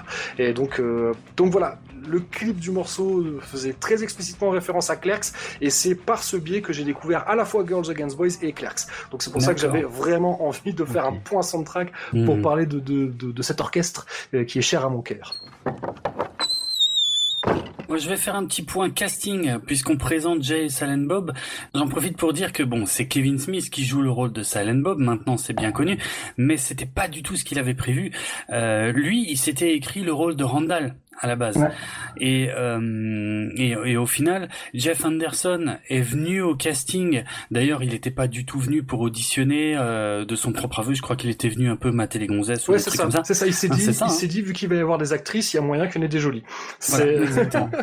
Et il a fait une Harrison Ford, quoi. ouais, mais c'est, mais c'est ça. Tu crois pas, c'est bien dit. Mais hein. c'est vrai. Puis euh, finalement, Kevin Smith s'est rendu compte que Jeff Anderson, parce que du coup, il a été amené quand même à lire des textes et tout, mais il le faisait bien en déconnant et tout. Et puis en fait, Kevin Smith s'est dit, mais putain, ce mec est parfait pour Randall. Et euh, du coup, lui ne jouait plus rien et il a il a pris le rôle de, de Silent Bob qui était à la base attribué à quelqu'un d'autre qui avait été casté euh, et qui est, je crois pas qu'il soit dans le film d'ailleurs au final. Tout comme le rôle de Dante n'était pas du tout prévu pour Brian O'Halloran à la base, euh, mais euh, c'est euh, il l'avait même promis à un autre acteur qui était quasi sûr de l'avoir et euh, et qui finalement euh, plus plus les castings avançaient plus Kevin Smith se disait merde en fait c'est pas le Dante que je voulais. Et bon voilà quand quand Brian O'Halloran est, est venu il s'est dit voilà ça c'est le Dante qu'il me faut. Et du coup il a il a mis il a donné un rôle minuscule à, à celui qui devait jouer Dante à la base dont on reparlera plus loin Ouais, d'ailleurs qu'il a, il a pas super bien pris. Là, son, Ah son, nom, on, son nom me reviendra euh, au moment où on devra parler de son personnage, mm. mais il, il a pas hyper bien pris, surtout qu'il a dit à Kevin Smith. Mais je comprends pas. Tu me dis que t'as écrit le rôle pour moi. Euh, mais oui, mais oui, c'est ça. Euh, mais par contre, Jeff Anderson, euh, il y a, il y a, il y a l'actrice euh, Marilyn euh, Gigliotti, qui donc qui joue le rôle de, de Veronica. Ouais. Mm -hmm. dès le premier jour de tournage, elle a dit à Kevin Smith, enfin, en tout cas le premier jour où elle, elle a participé, elle a dit à Kevin Smith, non mais c'est pas possible, là, ton copain, il sait pas jouer, c'est une catastrophe. et donc au début, ah. ça n'a pas été, ça a pas été la folle ambiance entre entre Jeff Anderson et, euh, et, et Marilyn Gigliotti, quoi on parle de Jay, mais en fait, euh, euh, effectivement, Jay, bah, c'est pas très dur. Hein. C'est finalement c'est le diminutif de Jason Mewes, en fait, qui est le nom ouais. de l'acteur qui l'interprète, qui était un des potes de Kevin Smith. Et c'est vrai que euh, Jason Mewes avait un langage et une attitude tellement incroyable, outrancière, outrancière le mot est faible, euh, que Kevin Smith avait envie de l'avoir dans son film. Par contre, Jason Mewes, lui, était pas du tout à l'aise devant euh, devant une caméra.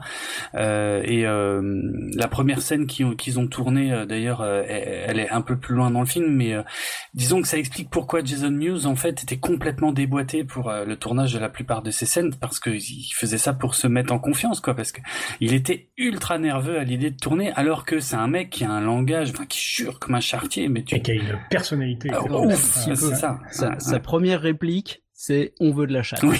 voilà. C'est pas très 2020. Euh, c'est clair.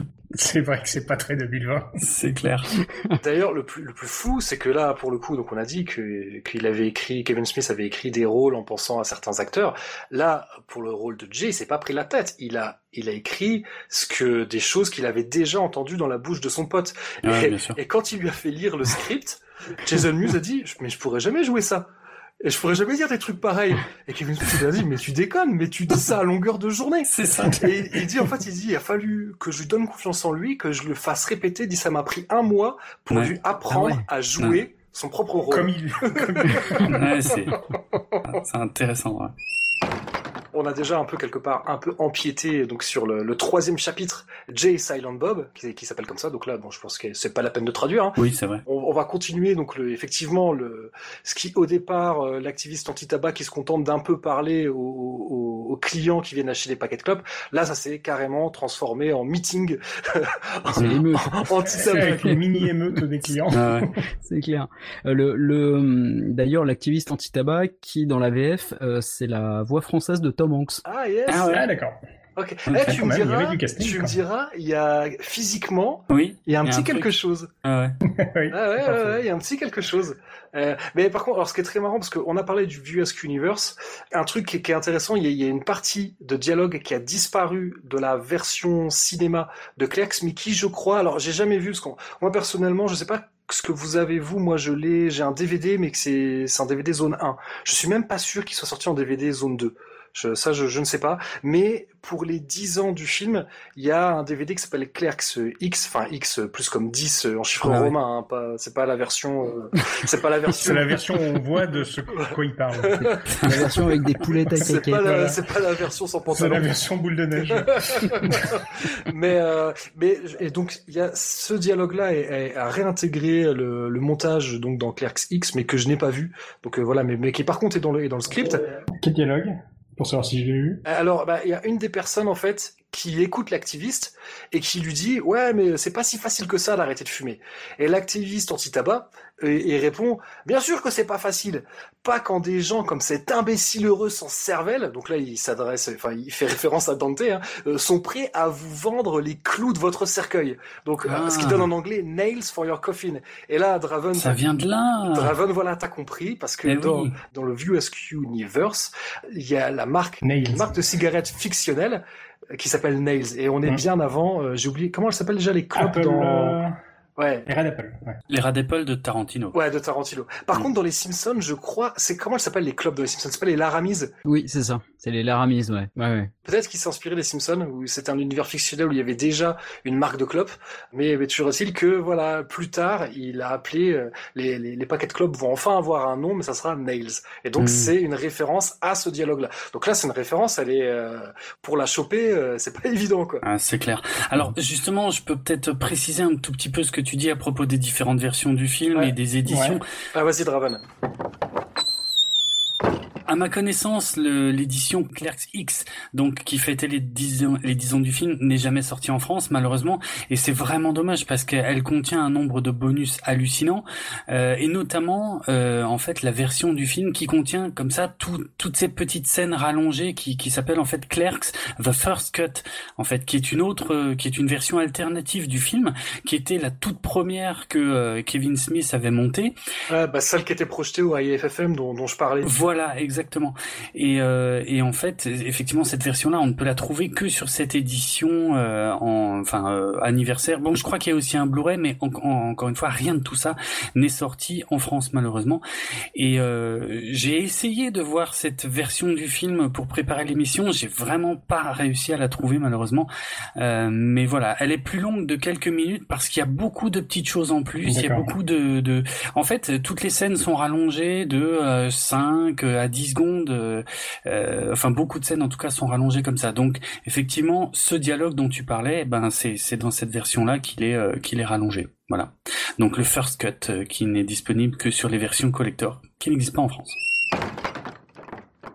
Et donc, euh, une fois que le, le, le petit speech, enfin le speech de l'activiste anti-tabac, et donc j'insiste sur Mm. les guillemets, j'espère que vous les entendez quand je le dis.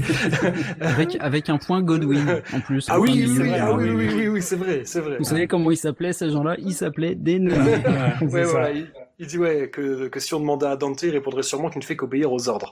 C'est ça. Et c'est vrai que, euh, bah pareil, à, à l'époque, est-ce que le point Godwin, euh, Sincèrement, je je je pense pas. Je pense pas. alors je crois, Enfin. j'ai quand même cherché la loi, la, enfin la loi donc scientifique hein, de Godwin a été, euh, elle, date de 1990. Donc, Bon. ouais.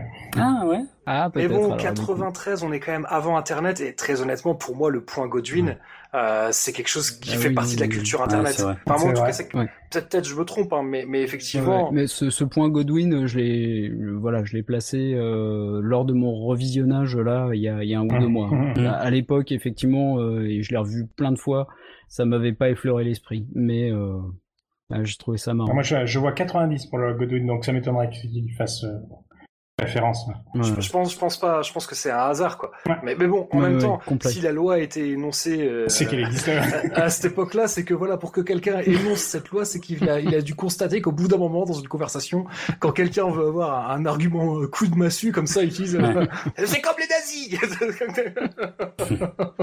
Parce que là, c'est c'est exactement ça. Et d'ailleurs, c'est là où ça dégénère, puisque les clients euh, jettent des clopes sur Dante Ouais. en scandant Cancer Merchant. Ouais. Marchand de cancer. Et donc, il a... est-ce que quelqu'un veut expliquer comment comment ça s'arrête, comment il a interrompu? C'est, c'est un des meilleurs plans. Vas-y, Ego. C'est un des meilleurs plans du film. Exactement. C'est on a l'entrée en scène de Véronica, donc la, la petite amie de Dante, on va le découvrir un petit peu après, et qui est posée en personnage complètement euh, iconique Ouais. puisque euh, elle, as- elle, elle asperge en fait avec un extincteur euh, la, la foule. Euh, t'as, t'as un gros riff de guitare, Debout sur un comptoir. voilà, elle est filmée en contre-plongée avec son extincteur. Et euh, voilà, elle, elle, elle entre en scène de manière euh, absolument formidable. Et, euh, et, di- et disperse l'émeute. Enfin, elle, elle, elle remet, elle remet tout en place vite fait bien. Et euh, on sent tout de suite le personnage euh, très fort. Ouais, et même elle se, enfin avec euh, le soi-disant activiste anti-tabac, elle va se comporter euh, comme- littéralement comme un flic. Oui. Ah, c'est le côté euh, super-héros de Ke- Kevin Smith aime bien les super-héros. et Il en a fait, il en a mis une. C'est vrai. Bah, elle lui demande ses papiers quoi. Ouais. Ça, et, et d'ailleurs, il, il- au lieu de lui, enfin, il lui tend sa, sa carte, euh, comment on appelle ça, sa carte de visite. Et donc, c'est là où on découvre que l'activiste anti-tabac est en fait représentant pour la société Chewlis Gum. Et ça explique pourquoi à chaque fois il dit à tous ceux qui veulent acheter un paquet de clopes, bah, achète plutôt euh, du Chewlis Gum. Et donc voilà, c'est, euh, moi je trouve que, euh, effectivement, euh, t'as parfaitement raison, Ego. Il place tout de suite le personnage de Veronica comme euh, comme un personnage badass et, euh, et iconique. Clairement. Mais je trouve qu'il a un vrai talent pour euh, pour les chutes. Il faut quand même pas Mm. oublier que tout ce petit passage de l'activiste anti-tabac se termine par un des clients qui jetait des clopes à Dante Oui. en disant Cancer Merchant. Et, et Dante lui demande ce qu'il veut. Il fait bah un paquet de clopes. C'est ça. Le build-up est très très beau. Enfin, je trouve qu'au risque de faire de la sociologie de comptoir, je trouve que ça illustre très bien le côté volatile de l'opinion publique, quoi. C'est-à-dire que le mec, Mhm. il vient pour acheter des Exact. clopes, il y a un type qui lui retourne le cerveau, il veut plus acheter de clopes, et quand on lui explique qu'en fait, bah, tout ça c'était bidon, bah, il reveut acheter des clopes. Parce que même si euh, les motivations euh, de, du représentant de la société Chulis Gum, elles sont, elles sont mauvaises, parce que lui, il vient juste pour faire du blé, euh, Ouais, ouais. mais au final, même si voilà, le- je, je- critique la méthode, mais il a pas tort de dire aux gens que c'est pas bien de fumer. Euh, Enfin, je veux dire foncièrement, on peut pas, on peut pas dire qu'il a tort. Euh, fumer des clopes, c'est pas une bonne idée. Mais, euh, mais enfin voilà, moi, je, trouve- je trouve ça, je trouve ça hyper marrant. Ça me fait, euh, enfin bref. Ouais. Les, les chulis qui ont été euh, joliment traduits en, en C par les chouchou gum. Ah yes. D'accord. ok. You're spending what? 20, maybe $30 a week on your cigarettes? 40. 53. $53 a week on cigarettes? Come on, would you give somebody that much money each week to kill you? Because that's what you're doing now by paying for this so called privilege to smoke. Hey man, we gotta crow sometime. It's that kind of mentality that allows the cancer producing industry to thrive. Of course, we're all gonna die someday. But do we have to pay for it? Do we have to actually throw hard earned dollars down on the counter and say, please, Mr. Merchant of Death, sir, please, Sell me something that'll stink up my breath and my clothes and fry my lungs? Now, wait a second. Yeah. Yeah, now here comes the speech about how he's just doing his job by following orders. Friends, let me tell you about another group of hate mongers that were just following orders. They were called Nazis. That's right. Fucking Nazi. Yeah, and they practically wiped an entire nation of people off the earth, just like your cigarettes are doing now. I think you ought to leave now. You want me to leave? Why?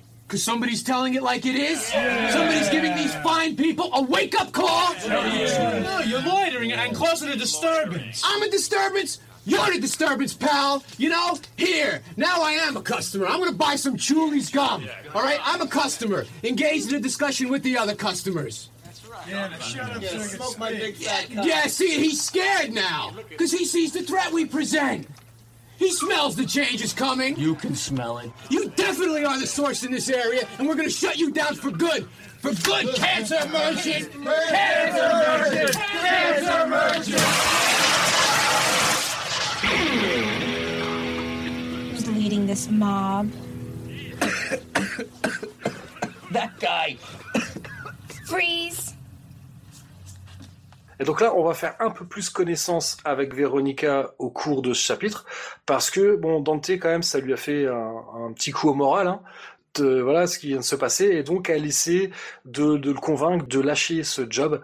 Encore une fois, le dialogue était initialement plus long, parce que au cours de ce dialogue, Dante se plaint d'avoir trop peu dormi. Ah ouais. En fait, il explique qu'il s'est couché à 2h30 du matin, et Véronica soupçonnait euh, Dante d'avoir passé une partie de la nuit au téléphone avec Caitlin. Ah, pas mal. Le nom de Caitlin n'est jamais mentionné. À chaque fois, ils disent she ou her, mais Mm. on va comprendre, bien évidemment, on comprend qu'elle le soupçonne d'avoir passé une partie de la nuit au téléphone avec une fille, Ah ouais. et donc on va comprendre plus tard que... Alors lui, bien sûr, il lui jure ses grands dieux que non, mais plus tard, on va comprendre qu'en fait, c'était vrai, et que c'était avec une certaine Caitlin. Et dans, dans ce même dialogue, en fait, c'est là que tu apprends aussi qu'en fait, il vit chez sa mère. Exact. C'est euh, loser jusqu'au bout, quoi. Vas-y, vas-y, Draven. Euh, moi, moi, c'était juste pour dire que c'est le premier long dialogue du film, Ouais. qui est d'ailleurs euh, assez peu monté, euh, et, euh, et c'est un peu la spécialité de Kevin Smith, en tout cas sur le début de sa carrière, c'est vraiment des, des dialogues entre deux personnages, et c'est là que, enfin moi, c'est un des aspects que je préfère aussi dans son cinéma, ce sont de loin ces dialogues en fait que je trouve extraordinaires. Ouais. quoi. Est-ce qu'il y en a un qui veut raconter ce dont ils sont en train de parler? Ah, Il y a plein de trucs qui y passent. J'ai pas, j'ai pas toute la Bah, conversation il a- en tête, il- mais il y a, il y a les grands thèmes, euh, la vie, les galères, le sexe, quoi.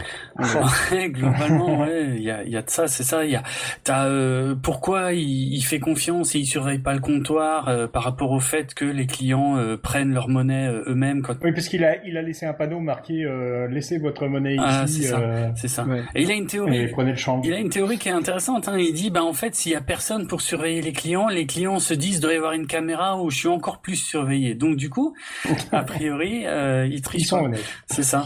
Mhm. Euh, c'est là qu'il y a la discussion sur les ex, j'imagine aussi. Oui, c'est ça. C'est la ouais, fameuse. c'est Ouais. là où on là apprend, on entend parler pour la première fois de la fameuse douzaine de Dante. Donc, Mhm. euh, C'est ça. je l'ai dit, en fait, ils sont assis derrière le comptoir, Ouais. donc effectivement, plus personne ne surveille.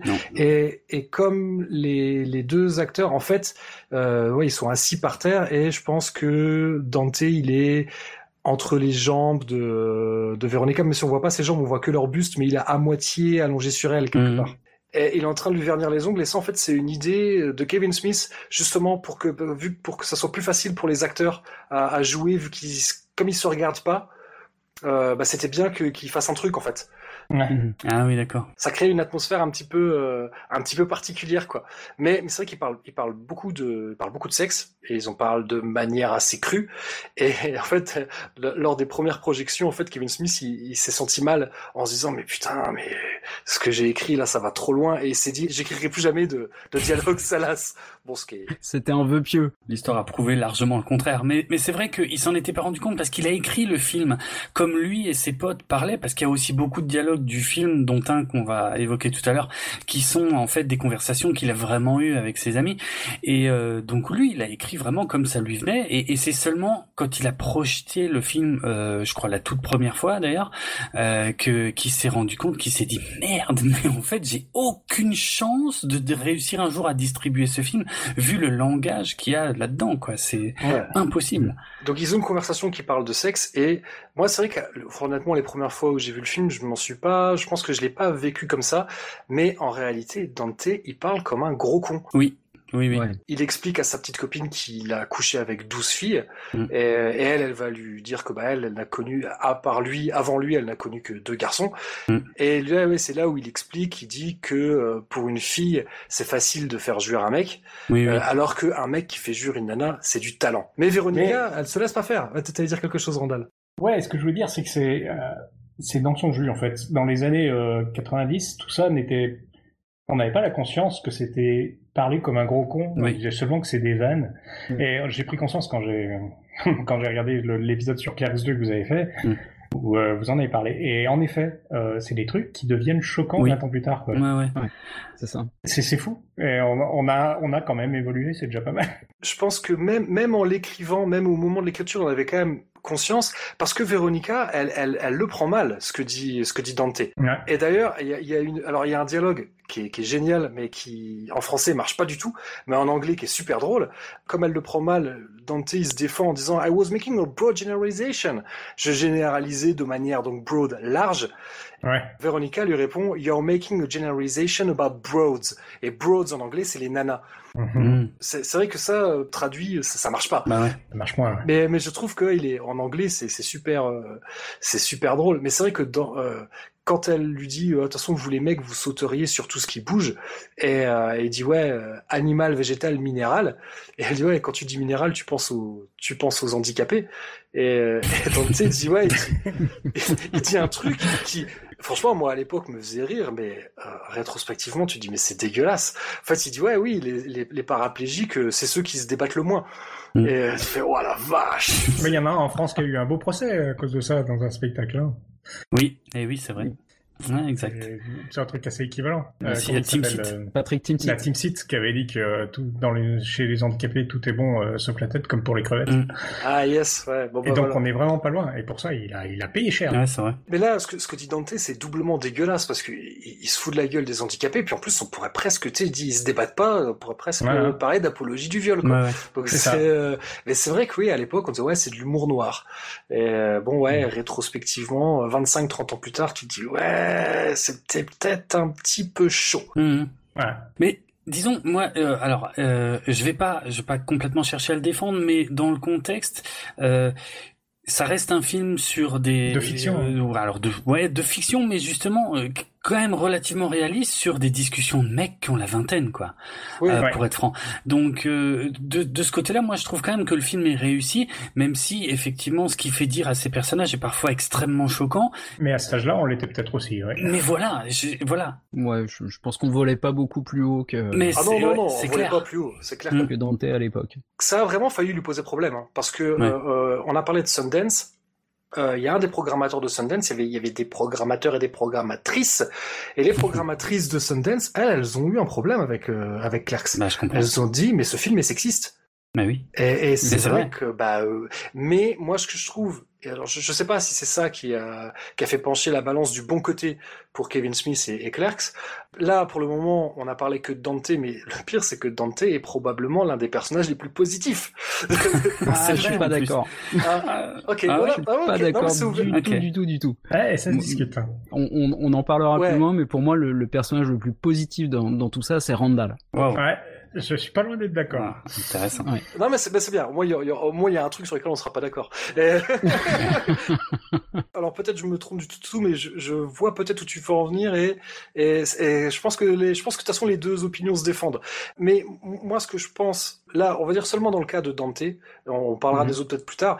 Dante, encore une fois, euh, oui, par certains aspects, on peut le voir comme un mec cool, mais par d'autres aspects, c'est un mec qui est quand même assez pathétique. Oui. Dans cette scène, tu comprends qui passe son temps à, à, se plaindre et à se faire plaindre. Alors ça, je l'ai, euh, je l'ai topé en 2020. C'est vrai. Oui, oui. Et c'est d'ailleurs dans cette scène qu'il y a la, la, première réplique. Alors en français, euh, la première fois qu'il dit dans le film, je devrais même pas être là aujourd'hui. Ouais. Mais d'ailleurs, c'est pas aussi la première fois où quelqu'un lui dit, euh, elle en l'occurrence Véronica, ça c'est marrant, ça sent le cirage. oui, c'est ça, exact. Je pense, hein, je pense que c'est la première ouais. fois que quelqu'un que quelqu'un lui fait remarquer, ouais. et il va y avoir beaucoup de personnages euh, secondaires qui vont lui faire remarquer. Mais ça pue le cirage. Ouais, ouais. Mais, mais d'ailleurs aussi, ce qui est ce qui est marrant, alors encore une fois là, c'est un, un procédé scénaristique, mais quand il dit euh, voilà qu'il qu'il a qu'il a couché avec 12 euh, 12 filles, je crois que ça je crois que Véronica est inclus quand même dans la douzaine. Mm. Mais euh, même rien qu'en le disant dans la douzaine, c'est sympa. C'est horrible. Hein. C'est horrible. Tu te rends compte ouais. Mais pareil, il fait un truc qui est, qui est assez étonnant, c'est il lui demande de dire qui? Qui sont les deux autres? Alors qu'elle elle, elle a pas demandé de nom quand même ouais, et pareil elle fait un truc que je trouve qui est très ricain je sais pas si vous vous avez ce même sentiment c'est elle lui dit pas simplement qui. En fait elle dit les noms et prénoms comme si c'était des gens connus. Et euh, voilà elle, elle, lui sort les noms. Alors j'ai oublié les noms mais elle lui sort voilà deux, deux comme ça noms et prénoms. Mmh. et alors bien sûr ça va avoir son importance puisque juste après quand il se relève euh, du comptoir il y a un certain William Black et qui est et Snowball, boule de neige en français. J'imagine qu'en VF il doit s'appeler comme ça. Ouais, c'est boule de neige. Ouais. Et donc qui, qui parle à Véronica, d'ailleurs qu'il appelle Ronnie. C'est le seul, enfin je crois que c'est un des rares personnages, si ce n'est le seul, qui euh, lui parle comme ça. Et donc c'est important qu'on sache son nom, donc William Black. Bien et sûr. William Black n'a pas été cité. C'est très important. Oui, oui. N'a ouais. pas été cité parmi les deux autres garçons avec lesquels Véronica a couché. Et peut-être mmh. que l'un d'entre vous a envie de raconter le dialogue qu'il va avoir ensuite. Alors moi, je veux juste préciser que William Black est interprété par Scott Moser, le fameux partenaire de Kevin Smith qui a produit le film, que Kevin Smith a rencontré à Vancouver en faisant cette fameuse école de cinéma et grâce à qui euh, beaucoup de choses aussi ont pu euh, se mettre en place, euh, je pense quoi. Il a plusieurs rôles dans le film, comme un peu tous les potes de Kevin Smith, mais dont celui-ci qui est, à mon avis, l'un des plus iconiques. Mais d'ailleurs, il n'était pas censé être joué par Scott Moser. Alors ça, j'ai pas l'anecdote. Donc c'est un, une autre personne qui devait jouer Euh, mmh. bon, personne de connu. Sur... Il y a personne de connu dans ce film. Hein. Bah non. Ouais. Enfin, si j'explique pourquoi c'est Scott Mosier qui joue le rôle de Snowball, je grille en fait le, euh, je grille pourquoi. Non mais vas-y, raconte-le, ça sera le plus simple. Oui. Allez. À toi le terrain glissant. c'est le cas de le dire. Ouais, ouais. Le, le, fameux Snowball, donc qui, qui, qui est un mec qui a l'air, euh, qui est camé, hein, tout simplement. Ouais, complètement perché. Clairement. Pas méchant, hein, pas méchant non pour un sou, mais on voit le mec, il est chez père de chez chez père, quoi. Et une fois qu'il s'en va, après avoir acheté, euh, je sais plus quoi, il achète une canette de soda, je crois. Mm. Une fois qu'il s'en va, euh, Véronica dit Snowball.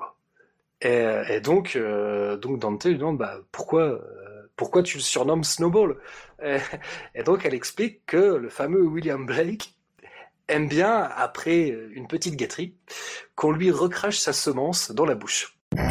Comme c'est bien dit. Parfait. Ouais. Bravo. Je bois tes paroles. et donc elle explique que c'est une copine à elle qui a trouvé ce surnom. Mmh. Et, euh, et, Dante dit bah dis donc ta copine, euh, voilà on peut lui faire faire n'importe quoi. Elle fait non, non, c'est pas elle, euh, c'est pas elle qui a fait ça, c'est moi. Et là, elle regarde, elle fait comment ça, c'est toi? Fait, Ouais, bah euh, voilà quoi, je, je l'ai déjà sucé. mais euh, mais lui, il faisait pas partie des deux mecs dont tu m'as parlé avant. Fait, ouais, mais c'est bah voilà, c'est juste, c'est rien quoi, c'est quand. Ça compte pas ça. ouais, voilà. Bah, quand un gars me plaisait avant, bah voilà, je le, je le suçais, quoi. Euh... ouais, moi, ça me fait... je suis désolé, moi, ça me fait marrer. Et donc, il commence à sérieusement péter les plombs et il demande combien combien de mecs elle a sucé avant lui. Et donc là, lui là, est-ce que l'un d'entre vous veut dire le chiffre? Alors 36. D'abord c'est 36. Et là, il pose la fameuse question. Est-ce que je suis dedans? Les 36 En fait, euh, cette histoire, il va la monter en épingle, ça, ça va faire boule de neige, hein, on peut le dire. Oh oui, bah, clairement. et, voilà. et, donc, et donc là, il y a cette fameuse réplique qui est absolument géniale, parce que Dante qui pète les plombs, ouais. et qui dit... Alors oui, c'est vrai que déjà, quand elle, quand elle sort, il la rattrape en disant... Essaye de pas sucer de bite entre ici et la fac. Et, et, là, il y a un mec, et là, il y a un mec qui commence à la suivre. D'ailleurs, dans le script, c'était censé être deux mecs. et, oui, et le truc. Et l'autre, elle leur tire, il lui dit, oh. Euh, et là, ce qui est hyper drôle aussi, c'est que pendant qu'ils sont en train de se prendre la tête, il y a une cliente qui arrive et ça aussi c'est un truc très important même si on le voit pas toujours à l'écran quand les clients achètent des trucs souvent ça a un rapport en fait avec ce qui est euh, ce qui est dit alors attends je l'avais noté je retrouve plus mais euh, mais bref il, me semble que ce qu'achète la cliente qui les interrompt euh, il me semble que c'est marrant mais peut-être peut-être je vais retomber dessus dans mes notes mais là là ça, ça me dit rien Mm. mais en tout cas pour en revenir au rôle de Snowball c'est qu'en fait au dernier moment le type qui devait jouer Snowball eh ben il a dit ouais non, je veux pas qu'on se rappelle de moi comme ayant joué le rôle Ah, d'un mec qui avale son propre foutre. Ah ouais, ok, pas mal. Alors, je, je vois ce qu'elle achète, mais c'est non reconnaissable à l'écran. Hein, si Ouais. t'as pas les notes. euh, ouais non, c'est peut-être peut-être je confonds peut-être avec une autre scène. Elle a deux trucs, je sais pas ce que c'est. Des pastilles de menthe. Non, Excellent. Mais donc au départ, le personnage était écrit comme devant être euh, handsome, donc euh, comme devant être un beau gosse. Ah ouais. Et Scott Mosier se, se trouvait qu'il correspondait pas à la description. Mm. Chose, je suis peut-être pas complètement d'accord avec ça, mais bon, soit. Et, et donc lui, il s'est dit, on va la jouer autrement. Et c'est là où ils ont eu l'idée du personnage de Snowball, qui finalement va réapparaître dans plein d'autres scènes. Ouais, ouais. Et donc il le joue donc comme un, carrément comme un, comme un drogué, mais en même temps, voilà, comme euh, en fait Scott Mosier le décrit comme un idiot, un innocent, un homme enfant. Et, et c'est vrai qu'à chacune de ses apparitions, euh, Snowball, eh ben, il a l'air content d'être content. C'est ça. ouais. C'est vrai. Ah, mais moi, j'adore quand tu dis That's beautiful, man. Il a- l'air complètement défait.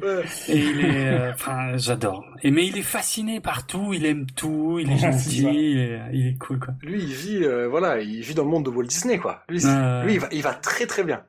Il y a même une scène où il se fait insulter par Jay. euh, alors je sais pas si elle a déjà eu lieu ou après, mais euh, c'est Jay lui dit euh, mais qu'est-ce que tu veux, toi, toi le zombie? Enfin, Ouais, il y a moyen, euh, ouais, bah oui. complètement perché quoi. Je sais Mm. plus, ouais, je sais plus si c'est avant Ouais, ou après, mais en tout cas, c'est un, cl- client de Jay en tout cas. oui, ah oui, clairement. Oui, bah oui. De toute façon, on va Oui. le voir, oui, on va le voir que c'est un Mm. client, c'est c'est un, c'est un de leurs clients, quoi. Mais la, la fameuse scène avec Snowball, elle a été difficile à tourner parce que Scott Mosier, ok, il était d'accord pour reprendre le rôle au pied levé et à créer un personnage comme ça. euh, je crois qu'il a mis une, je me demande si le manteau qu'il porte, si c'est pas le manteau de Kevin Smith, Ah, c'est pas impossible. il a mis une casquette sur la tête, puis il dit, c'est parti, quoi. Mais en fait, ça a été difficile à tourner parce qu'en fait, Scott Mosier, il arrête pas de rire. Il était, il était pli, bah, en même temps, voilà, c'est, euh, oui. il était, il était, il se tordait de rire. Et d'ailleurs, si on fait bien gaffe, dans un des plans où on voit Snowball, au tout début du troisième plan où on le voit, on peut voir subrepticement la jambe de Walter Flanagan qui était au clap à ce moment-là. Ah ouais. et donc, il n'est pas sorti assez vite du champ. Mais le problème, c'est que comme ils avaient, ils avaient très peu de, de scènes exploitables avec, euh, avec Scott Mosier, bah, ils l'ont gardé, quoi. Mhm. Voilà, bon, on va, on va pas toutes les relever, mais des petites erreurs comme ça, il y en a vraiment plein et qui- sont restés au montage parce que voilà, ils avaient tellement peu de prises qu'ils étaient obligés de faire même avec des prises qui étaient pas parfaites, quoi. Ouais, ouais. Ouais. Et, et- et cette fameuse scène des, des, des 37 euh, des 37 bits, pareil à la au revisionnage de 2020 en fait à l'époque euh, la, la scène me faisait beaucoup rire et elle Mm. me fait toujours rire d'ailleurs, mais euh, en fait tu t'aperçois qu'encore une fois euh, Dante se comporte vraiment comme un connard. Du coup il est hyper euh, possessif et jaloux. Et voilà, et c'est pour ça que je te disais que c'est c'est pas vraiment la scène qui me fait en le Ouais. revoyant là, c'est pas la scène qui me fait sourire parce que il a vraiment des attitudes de con. Enfin voilà quoi, il, il parle à un client et il lui dit euh, 37 merde, ma copine a sucé 37 bits. Ouais, et le mec fou, lui répond d'affilée. Bon déjà ça c'est ça c'est bon. ça c'est bon, ça c'est drôle. Ça, c'est drôle, ouais. C'est ça, moi, qui m'a qui m'a toujours fait rire parce que Oui. même là, là, je, je rappelle, hein, donc Clerks, c'était un film que que j'ai découvert euh, à mon arrivée au lycée et c'est l'époque où j'ai monté euh, mon premier groupe avec des potes de lycée. On était tous fans de Clerks et Mmh. une, une- une des particularités de notre groupe, on répétait tous les dimanches et on changeait de nom de groupe à peu près tous les dimanches. On a- on n'arrivait jamais à se mettre d'accord sur le nom du groupe et pendant quelques semaines, on s'est appelé 37 in a row sur une proposition de ma part. Euh... je le reconnais. Mais faut dire aussi, à cette époque, il y avait, on écoutait plein de groupes de punk et de hardcore qui avaient des noms qui commençaient comme ça par un, par un nombre. Euh, tu vois, on écoutait 25 Alive, 59 Times the Pain, et donc bah, ça sonnait bien, 37 in a row. Mais dans mon groupe, j'avais, euh, j'avais justement un des deux guitaristes du groupe qui était déjà euh, très euh, engagé politiquement, beaucoup moins naïf que nous on l'était. Euh, quand même, on était des gamins, mais lui, tu vois, il lisait déjà des philosophes, des machins comme ça. Tu vois, il était, il était à bloc dedans. Et c'est lui qui a dit, il faut qu'on lâche ce nom, parce que alors, il n'a pas utilisé ça, mais en gros, il a dit c'est du slut shaming. Bien sûr, il a pas dit ça Ouais. parce qu'on a ce concept, on ne le connaissait pas, mais euh, il m'avait, il m'avait dit ouais, Ouais, non, ça craint. On peut pas. Il dit ouais, la scène elle est marrante, mais ça craint parce qu'en fait, c'est quand même l'histoire d'un mec qui fait chier sa copine parce qu'elle a Bah ouais. connu des mecs avant lui. C'est ça. Et c'est vrai que bah, j'étais obligé de reconnaître qu'il avait raison, parce que dans l'histoire, ok, Véronica elle ne prend pas hyper bien le fait qu'il ait couché avec 12 filles, mais Elle lui en fait pas un film dessus. Voilà, Ouais, Mhm. clair, ouais. quand elle lui dit ça, elle dit ouais, moi, je, moi j'en ai pas fait autant que toi, et lui il répond ouais, this is different, this is important, et je lui dis mais je vois pas en quoi, Bah je non, vois pas en quoi ouais. c'est différent, et je vois pas en quoi c'est plus important. Mais, mais voilà, moi ce qui me fait rire, c'est plus c'est du comique de situation. Euh, tout à fait. c'est- Mais ça, ça fonctionne, hein, mais il y a- il y, a le petit côté amer que je n'avais pas Ouais. euh, Oui, au premier c'est- visionnage. C'est le cas Mhm. de le dire. Mais c'est voilà, oui, j'ai un petit goût amer. il, dit des trucs vraiment immondes pour continuer C'est sur ce clair. que vous êtes en train de dire. À Véronica, il lui dit quand même à chaque fois que je te embrasse, j'aurais l'impression de sentir le Ouais. goût des 36 autres mecs. C'est quand même, je l'avais noté. c'est Elle est affreuse cette infâme. c'est Ouais. infâme. Elle me fait rire, mais c'est affreux. Mais c'est ça. C'est ça. Et c'est vrai qu'il, non, non, il se comporte vraiment, vraiment comme une vraie merde dans cette scène. Et, et effectivement, moi, j'ai beaucoup ri avec cette scène autrefois, notamment euh, quand il dit au client euh, 37 bits et que le mec répond d'affilée.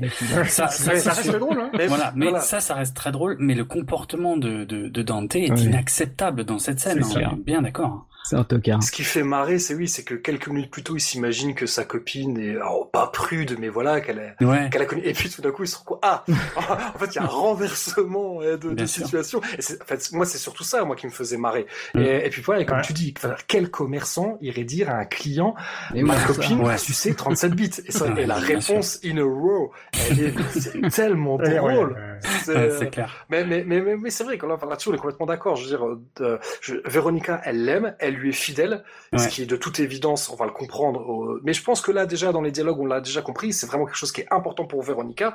Et, et ouais, ce qui s'est passé avant, bah, ça compte pas, quoi. Encore une fois, il y a plein de choses euh, qu'on peut capter dans le dialogue, notamment euh, plutôt le dialogue avec Snowball.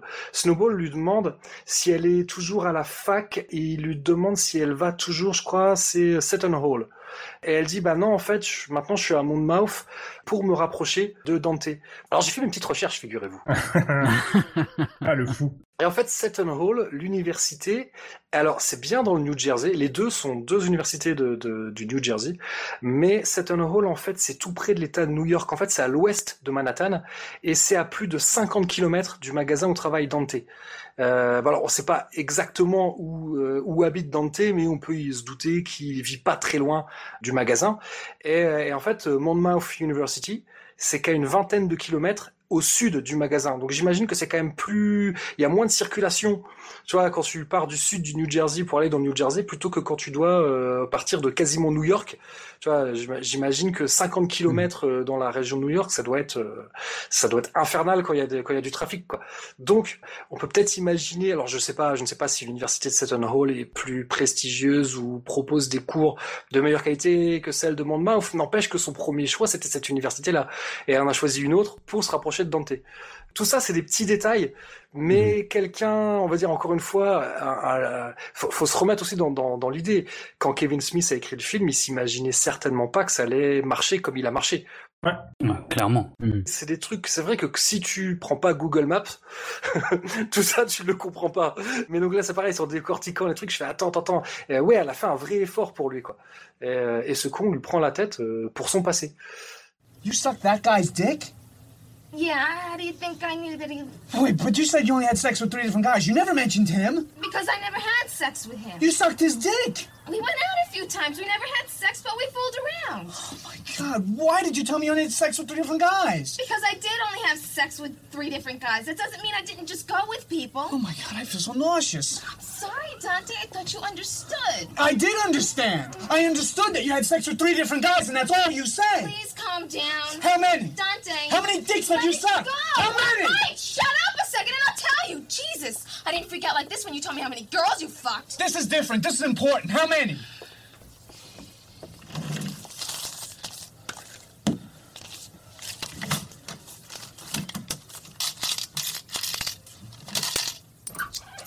Well,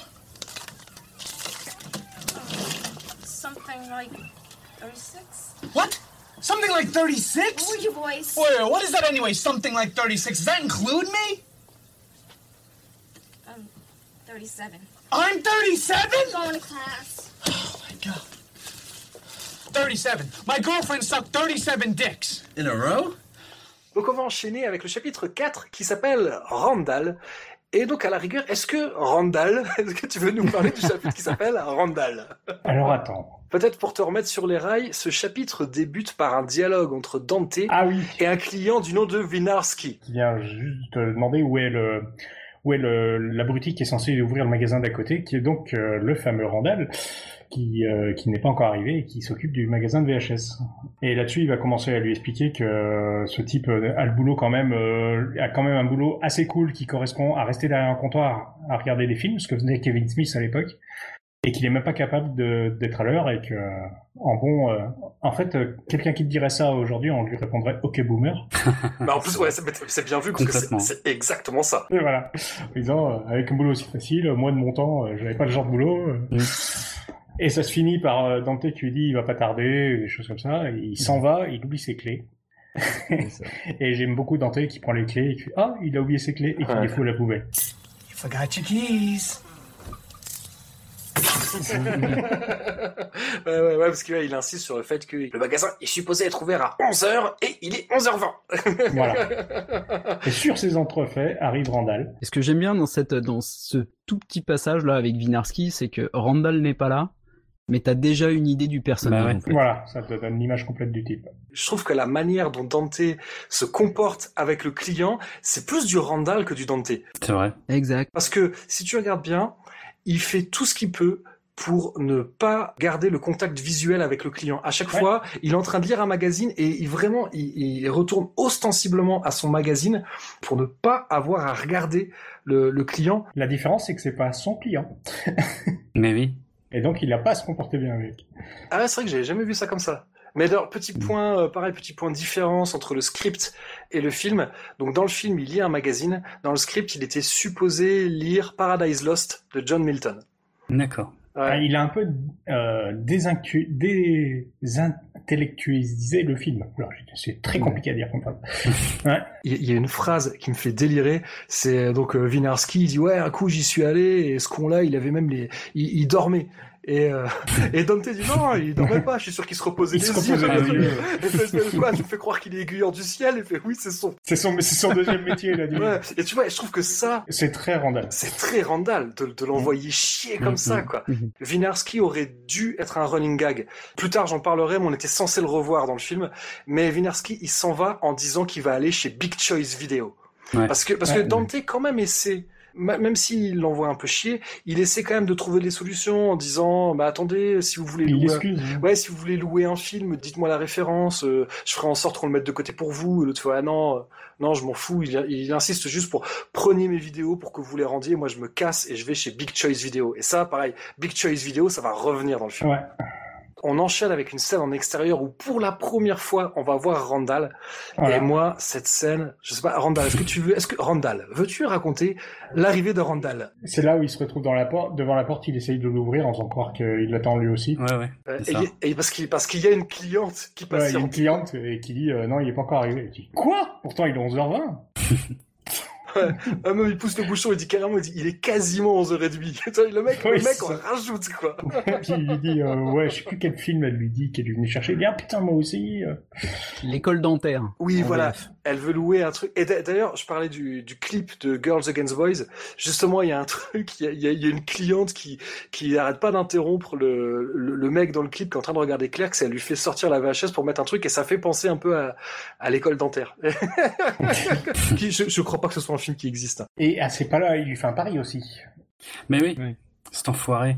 Il, il- il lui parie euh, 20 dollars qu'il aura la cassette plutôt qu'elle, quoi. Voilà, mais, mais pareil, elle, elle dit, je serais bien allé chez Big Choice Video à la place, Mm. mais le film que je veux, donc Dental School, il est disponible que dans ce magasin. c'est vrai que c'est tellement improbable et l'autre qui lui sort, ah, quoi? C'est plus le poil je de viens de film. chercher aussi. Ah, mais c'est génial, ouais. Et il lui parie, ouais, ouais, je vous parie Le coup 20 des billets que vous pourrez. En plus, c'est pas ça. Il lui dit pas qu'il l'aura avant elle. Il dit, je vous parie 20 billets que vous pourrez pas le louer. Et quand Oui, tu, que oui, quand c'est tu ça. connais la suite de l'histoire, tu dis à quel point le mec est pervers, quoi. Ouais. non mais n'importe quoi.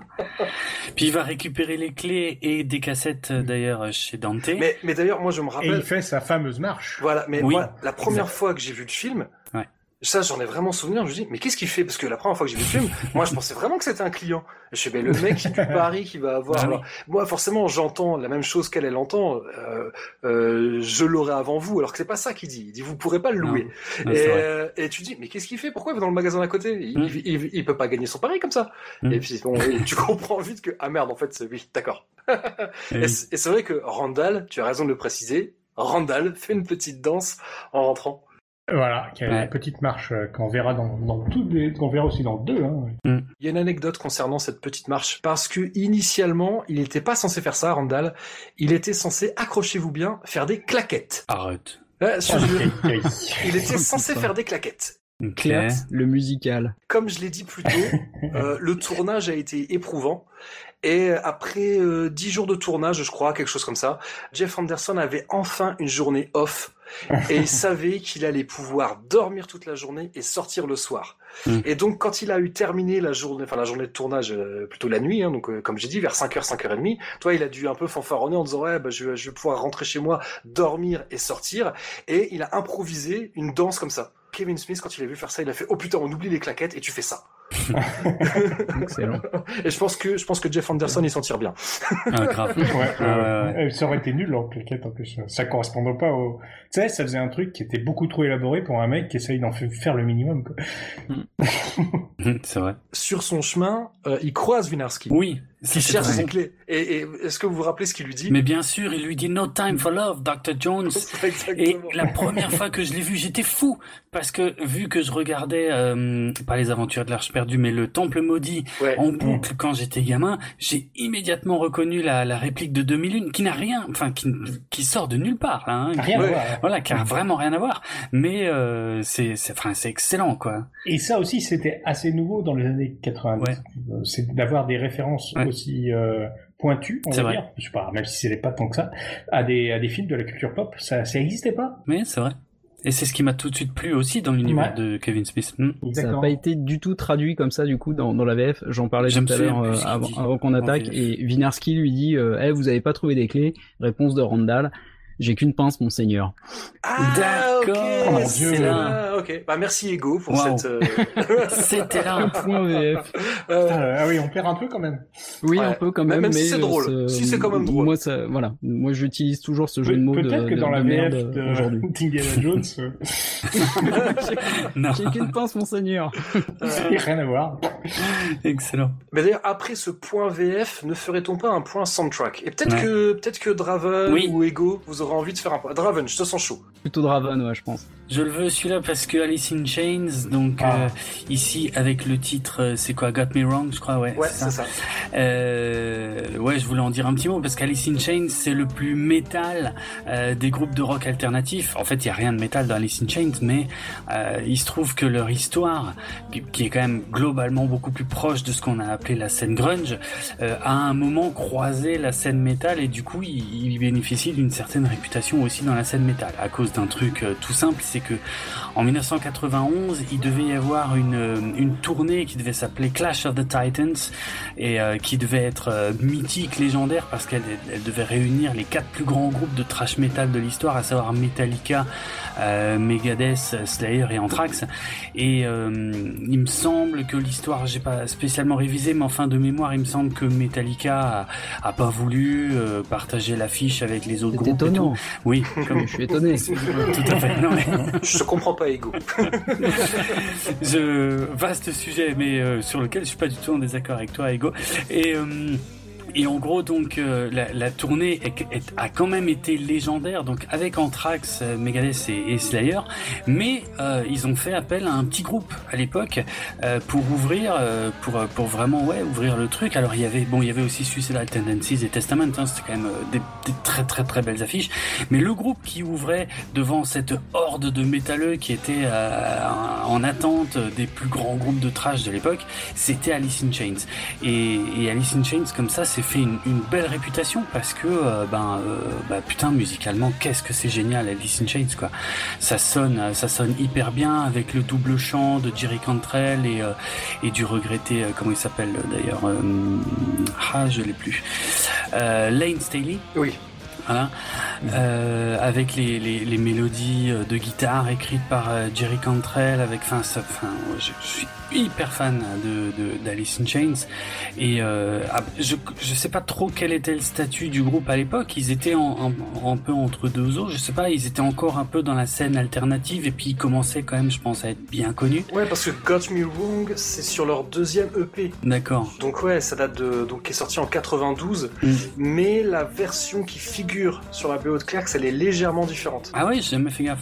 Ouais, donc en fait c'est plutôt cool quoi. Ils ont filé un, ils ont filé une, version alternative à, à, Kevin Smith qui est, enfin, je trouve c'est. Mais donc ouais, 92 Alice in Chains, euh, c'est pas encore un gros truc quoi. Hein, je crois pas. Hein. Ils sont, ouais, ouais, ils sont en pleine ascension en tout cas quand même. Je pense ils sont dans la bonne époque. C'est, déjà après la tournée Clash of the Titans en tout cas.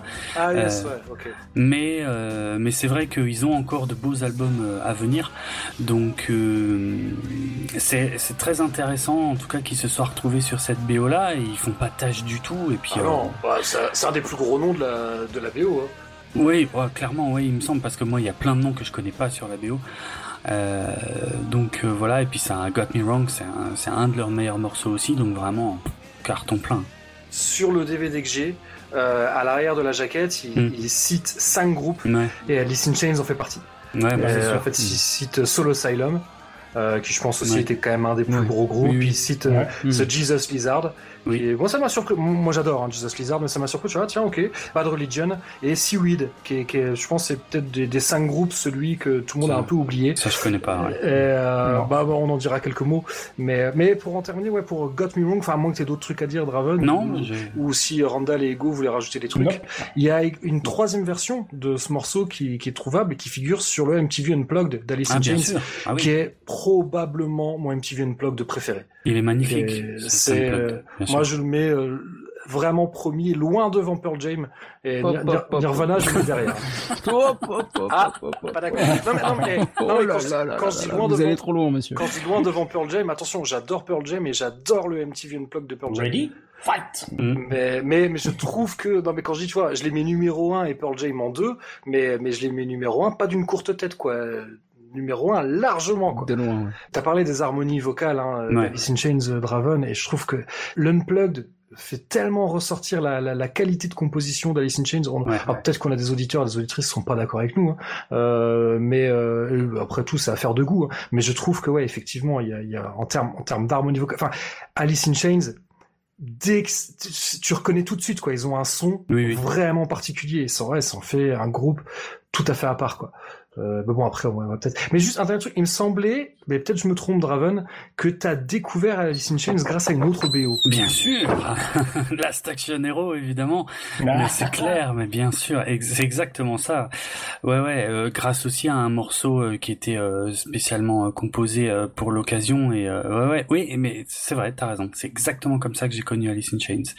C'est un groupe passionnant et qui existe toujours hein, d'ailleurs, qui continue à faire des, des, des albums avec un nouveau chanteur qui a pris la place euh, donc de Lane Staley depuis quelques années. Et, euh, mais ça marche toujours aussi bien. Hein, mais d'ailleurs, Last Action Hero qui est sorti la même année. Ouais, ouais, tout à fait. Donc ça, ça c'est marrant. Donc ouais, je pense que ça a bien, Alice in Chains, ça a dû bien les aider. Bon, peut-être que bon, je pense que Last Action Hero a eu un peu plus, ouais. Peut-être un petit peu plus.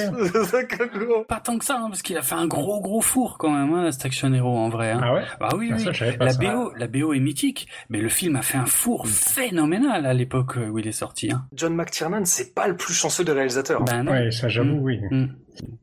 On retrouve, euh, on retrouve Megadeth aussi sur la, Bien sûr, ah, ouais, ouais. sur la bande Elle est originale de ouf la Action BO Hero. de Last Action Hero. Ouais, il y a quasiment que des titres euh, spécialement euh, composés pour l'occasion, presque hein, en tout cas. Même ACDC avait sorti un titre euh, Big Guns pour Oui, euh, exact. avec, Ah, un clip avec Schwarzy et tout. C'était un truc. La Ouais. BO de la Station Hero, mais moi ça reste euh, un de mes, de toute façon un de mes CD préférés euh, que j'écoute, que je continue d'écouter régulièrement depuis que j'ai 13 ans et qui, qui reste un de mes albums favoris de tous les temps. Il y a pas à chier. Tout ce qui est dessus est sublime quoi. Surtout Megadeth. Tout.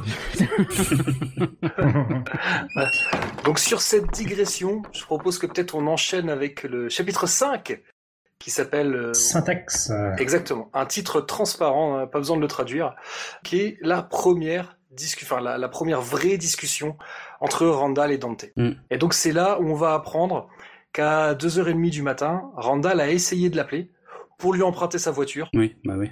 Randall, c'est le genre d'ami qui t'appelle à 2h30 du mat pour t'emprunter ta caisse. Donc là, pareil, c'est une manière de faire de, de l'exposition comme ça euh, à travers les dialogues. Tu comprends tout de suite. C'est ça. Randall, ça fait que quelques minutes qu'il, avant même qu'il soit à l'écran et puis ce qui s'est passé, voilà. Là, c'est bon, en quelques minutes, t'as compris, t'as compris qui est ce mec, quoi. C'est clair. Encore une fois, hein, à l'époque, euh, voilà, téléphone filaire, hein, donc euh, c'était occupé. Et pourquoi c'était occupé? Je l'ai dit précédemment, parce que Dante était au téléphone avec Katie. Ouais, ok. Eh oui. On a, si on n'a pas vu euh, la version euh, longue du film, on sait pas que juste avant, il a juré ses grands dieux euh, à sa copine Véronica que non, il n'était pas au téléphone avec son ex. Mm. Ça confirme, ça souligne, ça, ça, ça stabilote que Dante s'est vraiment comporté comme un connard. Vraiment un sale con. Excellent. On apprend que Dante est avec Véronica depuis 7 mois et qu'il est resté 5 ans avec Caitlyn et qu'elle l'a trompé 8 fois et demi. Et. Voilà, le et demi est important. Je sais pas si l'un d'entre vous a envie de raconter le et demi. Il dit qu'il était en train de se reposer dans une piole lors d'une soirée, c'est ça? C'est ça. Et que qu'elle est arrivée et qu'il lui a, et qu'elle lui a fait une euh, petite euh, gâterie dans le noir. Et au- à un moment, elle a commencé à l'appeler par un autre nom Brad Michaelson. parce qu'en fait, elle croyait qu'elle était euh, avec quelqu'un d'autre. Mais c'est prémonitoire, quelque part. C'est vrai. C'est vrai, hein. Ouais, exact. Dante confirme dans ce dialogue, à nouveau, que c'est un sale con. ouais. J'ai pas d'autres mots. C'est, euh, il est toujours accro. Euh, Kathleen l'a trompé, mais tu vois, ça a pas l'air de le traumatiser autant que, que les 37. Mm. Enfin, enfin voilà. quoi. Oui, c'est vrai. Et c'est à la lumière de ce dialogue, euh, moi j'étais resté justement sur euh, sur une relation très toxique entre entre Randall et Dante euh, suite bah, justement aux 24 FPS euh, qui Et était voilà. con- consacré à Clerks 2. Et là en fait on découvre un Randall euh, qui essaye de quand même de conseiller un peu Dante quoi. Il, Ouais, lui dit déjà qu'il fait fausse euh, fausse route quoi. Ouais, Et ouais, malgré vrai. ses conneries, on sent quand même le bon pote. Mais oui. Et ça va se confirmer à d'autres moments. Hein. Ouais, euh, ouais, complet. Il a été caractérisé de suite comme un troll. Parce que c'est Ouais. clairement ça, Randall, c'est un troll. Ouais. Mais là, ouais, tu, tu l'as très bien dit, Ego, il parle avec, avec sagesse. Ouais, c'est, il lui fait pas une leçon de morale, mais il, voilà. l'aiguille quoi. Who's on your phone this morning? At like 2.30? I was trying to call for half an hour. Why? I wanted to use your car. Snack cake? You don't want to know. You called Caitlin again? She called me. Did you tell Veronica? I think one fight a day, Veronica's about all I can stomach, thanks. What do you two fight about anyway? Well, I guess we really don't fight about anything. She just wants me to leave here and go back to school and get some direction. I bet the most frequent topic of arguments is Caitlin Bray. You win. I'm gonna offer you some advice, my friend. Let the past be the past. Forget Caitlin Bree. You've been with Veronica how long now? Seven months. Chick's nuts about you. How long did you date Caitlin? Five years. Chick only made you nuts, man. She cheated on you how many times? Eight and a half. Eight and a half? Party at John Kay's senior year. I get blitzed, pass out in his bedroom. Caitlin comes in, jumps all over me. So that's cheating? No, in the middle of it, she called me Brad. She called you Brad? Called me Brad. Ah, that's not cheating. People say crazy shit during sex. One time I called this girl mom. I hit the light and she freaks. She thought it was Brad Michelson. What do you mean? She was supposed to meet Brad Michelson in a dark bedroom. She picked the wrong one. She didn't even know I was at the party. Oh my god. Great story, huh? Il y a un passage absolument génial après. Mais on va faire un petit point soundtrack parce que on enchaîne donc entre ce, ce plan, ce- cette conversation entre Randall et Dante, euh, on enchaîne avec un plan extérieur avec Jay et Silent Bob. Et donc Jay danse et on entend Making Me Sick de Bash and Pop. Mhm. Bash and Pop, c'est un projet assez éphémère. Euh, qui a été monté par Tommy Stinson entre 92 et 94, euh, 92 et 94 hein, pour nos auditeurs belges et, et, et helvètes. Euh, donc surtout connu pour avoir été le bassiste des Replacements, qui a aussi joué dans les années 2000 avec Soul Asylum, comme quoi vraiment euh, tout. euh, Ah, il oui. y a- De toute façon, il y a moyen de faire plein de liens entre tous les groupes qui figurent sur la BO de. It's all connected. Exactement. Mm. Et il a joué aussi avec Guns N' Roses. Ah ouais. Ouais, et, et en, en 2016, il a remonté le groupe, mais avec un line-up différent. Le groupe, c'est assez bizarre, n'a sorti que, en tout et pour tout, que deux albums, un en 1993 et un autre en 2017. C'est quand même pas banal, quoi. Aïe. Sauf erreur de ma part, Making Me Sick, c'est un morceau inédit qui est disponible uniquement sur la BO de Clerks. Mais euh, voilà, moi ce que je trouve quand même assez classe, c'est que euh, les Replacements, c'était quand même un grand nom hein, de la scène euh, punk, rock alternatif des années 80. Qu'un mec comme Tommy Stinson file un morceau à Kevin Smith, je trouve ça plutôt classe quoi.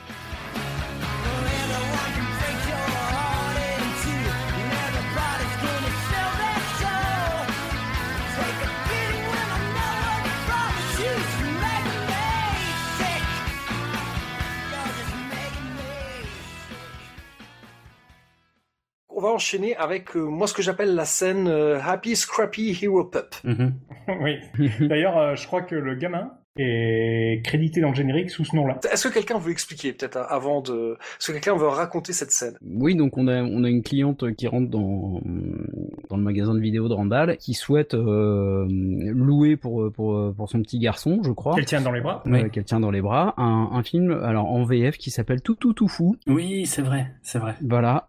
Je crois que c'est comme ça aussi dans les sous-titres euh, en français. Randall dit bah je suis en train de de passer de passer commande euh, et bah, je leur demanderai et en fait il il va énumérer une liste de films porno absolument fabuleuse qui va se terminer par un, un, un charmant C'est Rose et Samuel. Voilà, celui-là m'a bien Ce marqué. qui est génial, c'est qu'il leur- il leur demande c'est quoi, c'est Happy Scrappy machin. Alors il fait sa liste euh, devant le, la, la mère euh, qui est effarée. Voilà. Et puis euh, il, il demande quand même à, à la fin de cette commande dantesque euh, s'ils ont quand même le, le tout tout tout fou quoi Ah, devant on, les, on, les on, yeux on pas demander, dit justement. Et aussi j'ai besoin d'un autre truc. Attendez, c'était quoi Ah oui, c'est ça, c'est ça. exact. La liste, non, il a fait pas de tête, hein, il lit un papier quand même. Ouais, ouais. Ouais, il a un papier. ouais. Il, il bute pas sur les mots, quoi. et Il bute pas sur les titres. Il y en a un qui me revient en tête, c'est arrose-moi les chaussettes. Excellent. Coming in Socks, effectivement, il est dans le Co- Coming in Socks, il est, il est, il est dans la liste. D'ailleurs, je sais pas si vous, euh, il y a une petite anecdote justement sur la Ouais. liste des films. Ah, tu, tu la connais, Draven, vas-y. Je crois. Mais là où il faut pas, j'ai besoin d'un ramonage. Ouais, parce qu'en fait, Jeff Anderson était quand même un petit peu nerveux à l'idée de tourner cette scène. J'ai vu un docu où il dit que, par exemple, il pensait au fait que sa mère finirait par voir le film. Mais moi, j'avais lu aussi ailleurs qu'il était un petit peu nerveux du, du, du fait de, bah, de devoir dire toutes ces horreurs. Bon, évidemment, on est, on est d'accord qu'avec le- la magie du montage, le, le gamin n'était pas là, en fait, quand il a dit tout, Ouais, ça. hein. Je crois que c'est une fille. Possible. Bon, soit, c'est pas très important. Et il a demandé à Kevin Smith, il a dit, écoute, putain, tu peux pas, euh, parce que évidemment Kevin Smith, il s'est lâché sur les titres, hein, on vient de le prouver. Ouais. il s'est fait plaisir et il a demandé à Kevin Smith, putain mec, euh, tu peux pas y aller un peu plus mollo là euh, sur la liste? Et Kevin Smith a pris la liste, il a dit ok et il lui en a rajouté deux. Ouais, moi, moi, j'a- moi, j'avais trois, mais bon, je pense que c'est pas. Ouais, non, mais je pense que c'est pas important, mais c'est vrai que Ouais. c'est marrant. ouais. Il lui a rendu Mm. plus juste avant de filmer la scène, donc Bien sûr. pour que Jeff Anderson n'ait pas le temps de s'en rendre compte. C'est ça. Enfin, qu'il se rende compte que en lisant, quoi. Mm. Mais il y a une autre anecdote aussi qui est marrant, c'est que donc, il me semble quand même que c'est une, une petite fille créditée comme euh, Happy Scrappy Kid. Ah, Voilà. La- mère est créditée comme euh, Happy Scrappy Mom. Euh, mais l'enfant, c'est vrai que pareil, il s'appelle Ashley. Alors Ashley, ça peut être aussi bien un garçon qu'une fille. Mm. Mais il me semble quand même que j'ai lu que c'était la nièce, c'est pas très. la nièce de Vincent Pereira. D'accord. Oui, elles ont, il a ce nom là de toute façon. Et Vincent Pereira qui est euh, bah donc en fait qui est cadreur euh, entre autres enfin en tout cas qui était technicien sur le film et donc la mère de l'enfant c'était bah, je crois que c'était la, la vraie mère de l'enfant donc la belle-sœur de Vincent Pereira tu l'as dit euh, Jeff Anderson euh, donc quand il a joué la scène l'enfant n'était pas présent Mm. pour euh, pouvoir jouer les réactions de la mère euh, Vincent Pereira c'est lui qui a lu la liste devant sa belle-sœur Ah ouais. Pas mal. pour qu'elle puisse, euh, pour que la mère et la, et la fille puissent jouer les réactions, la, la gamine ne- n'a rien compris à la liste. Évidemment. en fait. Oui, il a peut-être courir au passage, hein, c'est possible. Oui, ça se trouve. Mais, Ouais, ouais. euh, mais en tout cas, j'ai fait une rapide recherche pour savoir si Happy Scrappy Hero Pup, ça existait vraiment. Ouais. Oh mince, mais tu vas beaucoup trop Putain, loin. c'est clair. Je, connais- je pensais pas que quelqu'un pouvait aller plus loin que Draven. Alors, c'est une invention. C'est une invention de Kevin Smith, mais Ouais. Le nom a été repris pour un BattleBot dans les années 2000. Je sais pas si vous vous rappelez de ces trucs-là. Donc, les- Ah oui. des, des ingénieurs qui faisaient des, des robots. Des, des euh, combats de robots. Et donc, donc vous serez euh, ravis de savoir que Happy Scrappy Hero Pup compte une victoire contre trois défaites. Voilà, donc je, je, Ah. je mettrai un lien. Sachez qu'il existe un wiki euh, du fandom euh, donc euh, des BattleBots. Et donc je vous mettrai le dans les Dans les liens de l'émission. voilà dans les liens de l'émission, vous retrouverez le lien et vous pourrez voir la fiche de Happy Scrappy Hero Pup. Magnifique. Excuse me. Did you sell videotapes? Yeah, what are you looking for? Happy Scrappy Hero Pop? Uh, one second. I'm on the phone with the distribution house now. Let me make sure they got it. What's it called again? Happy Scrappy Hero Pop. Happy Scrappy. She loves it. Obviously. Uh, yeah, hi, this is RST Video calling. Customer number 4352. I'd like to place an order. Okay, I need one each of the following tapes Whispers in the Wind, To Each His Own, Put It Where It Doesn't Belong, My Pipes Need Cleaning, All Tit Fucking Volume 8, I Need Your Cock, ass worshipping rim jobbers, like cutting eight shafts, come clean, come gargling naked sluts, come buns three, coming in socks, come on Eileen, huge black cocks with pearly white cum, girls who crave cock, girls who crave cunt, men alone too, the KY connection, pink pussy lips, oh yeah, and uh, all holes filled with hard cock. Yep. Oh, wait a minute, uh, what was that called again?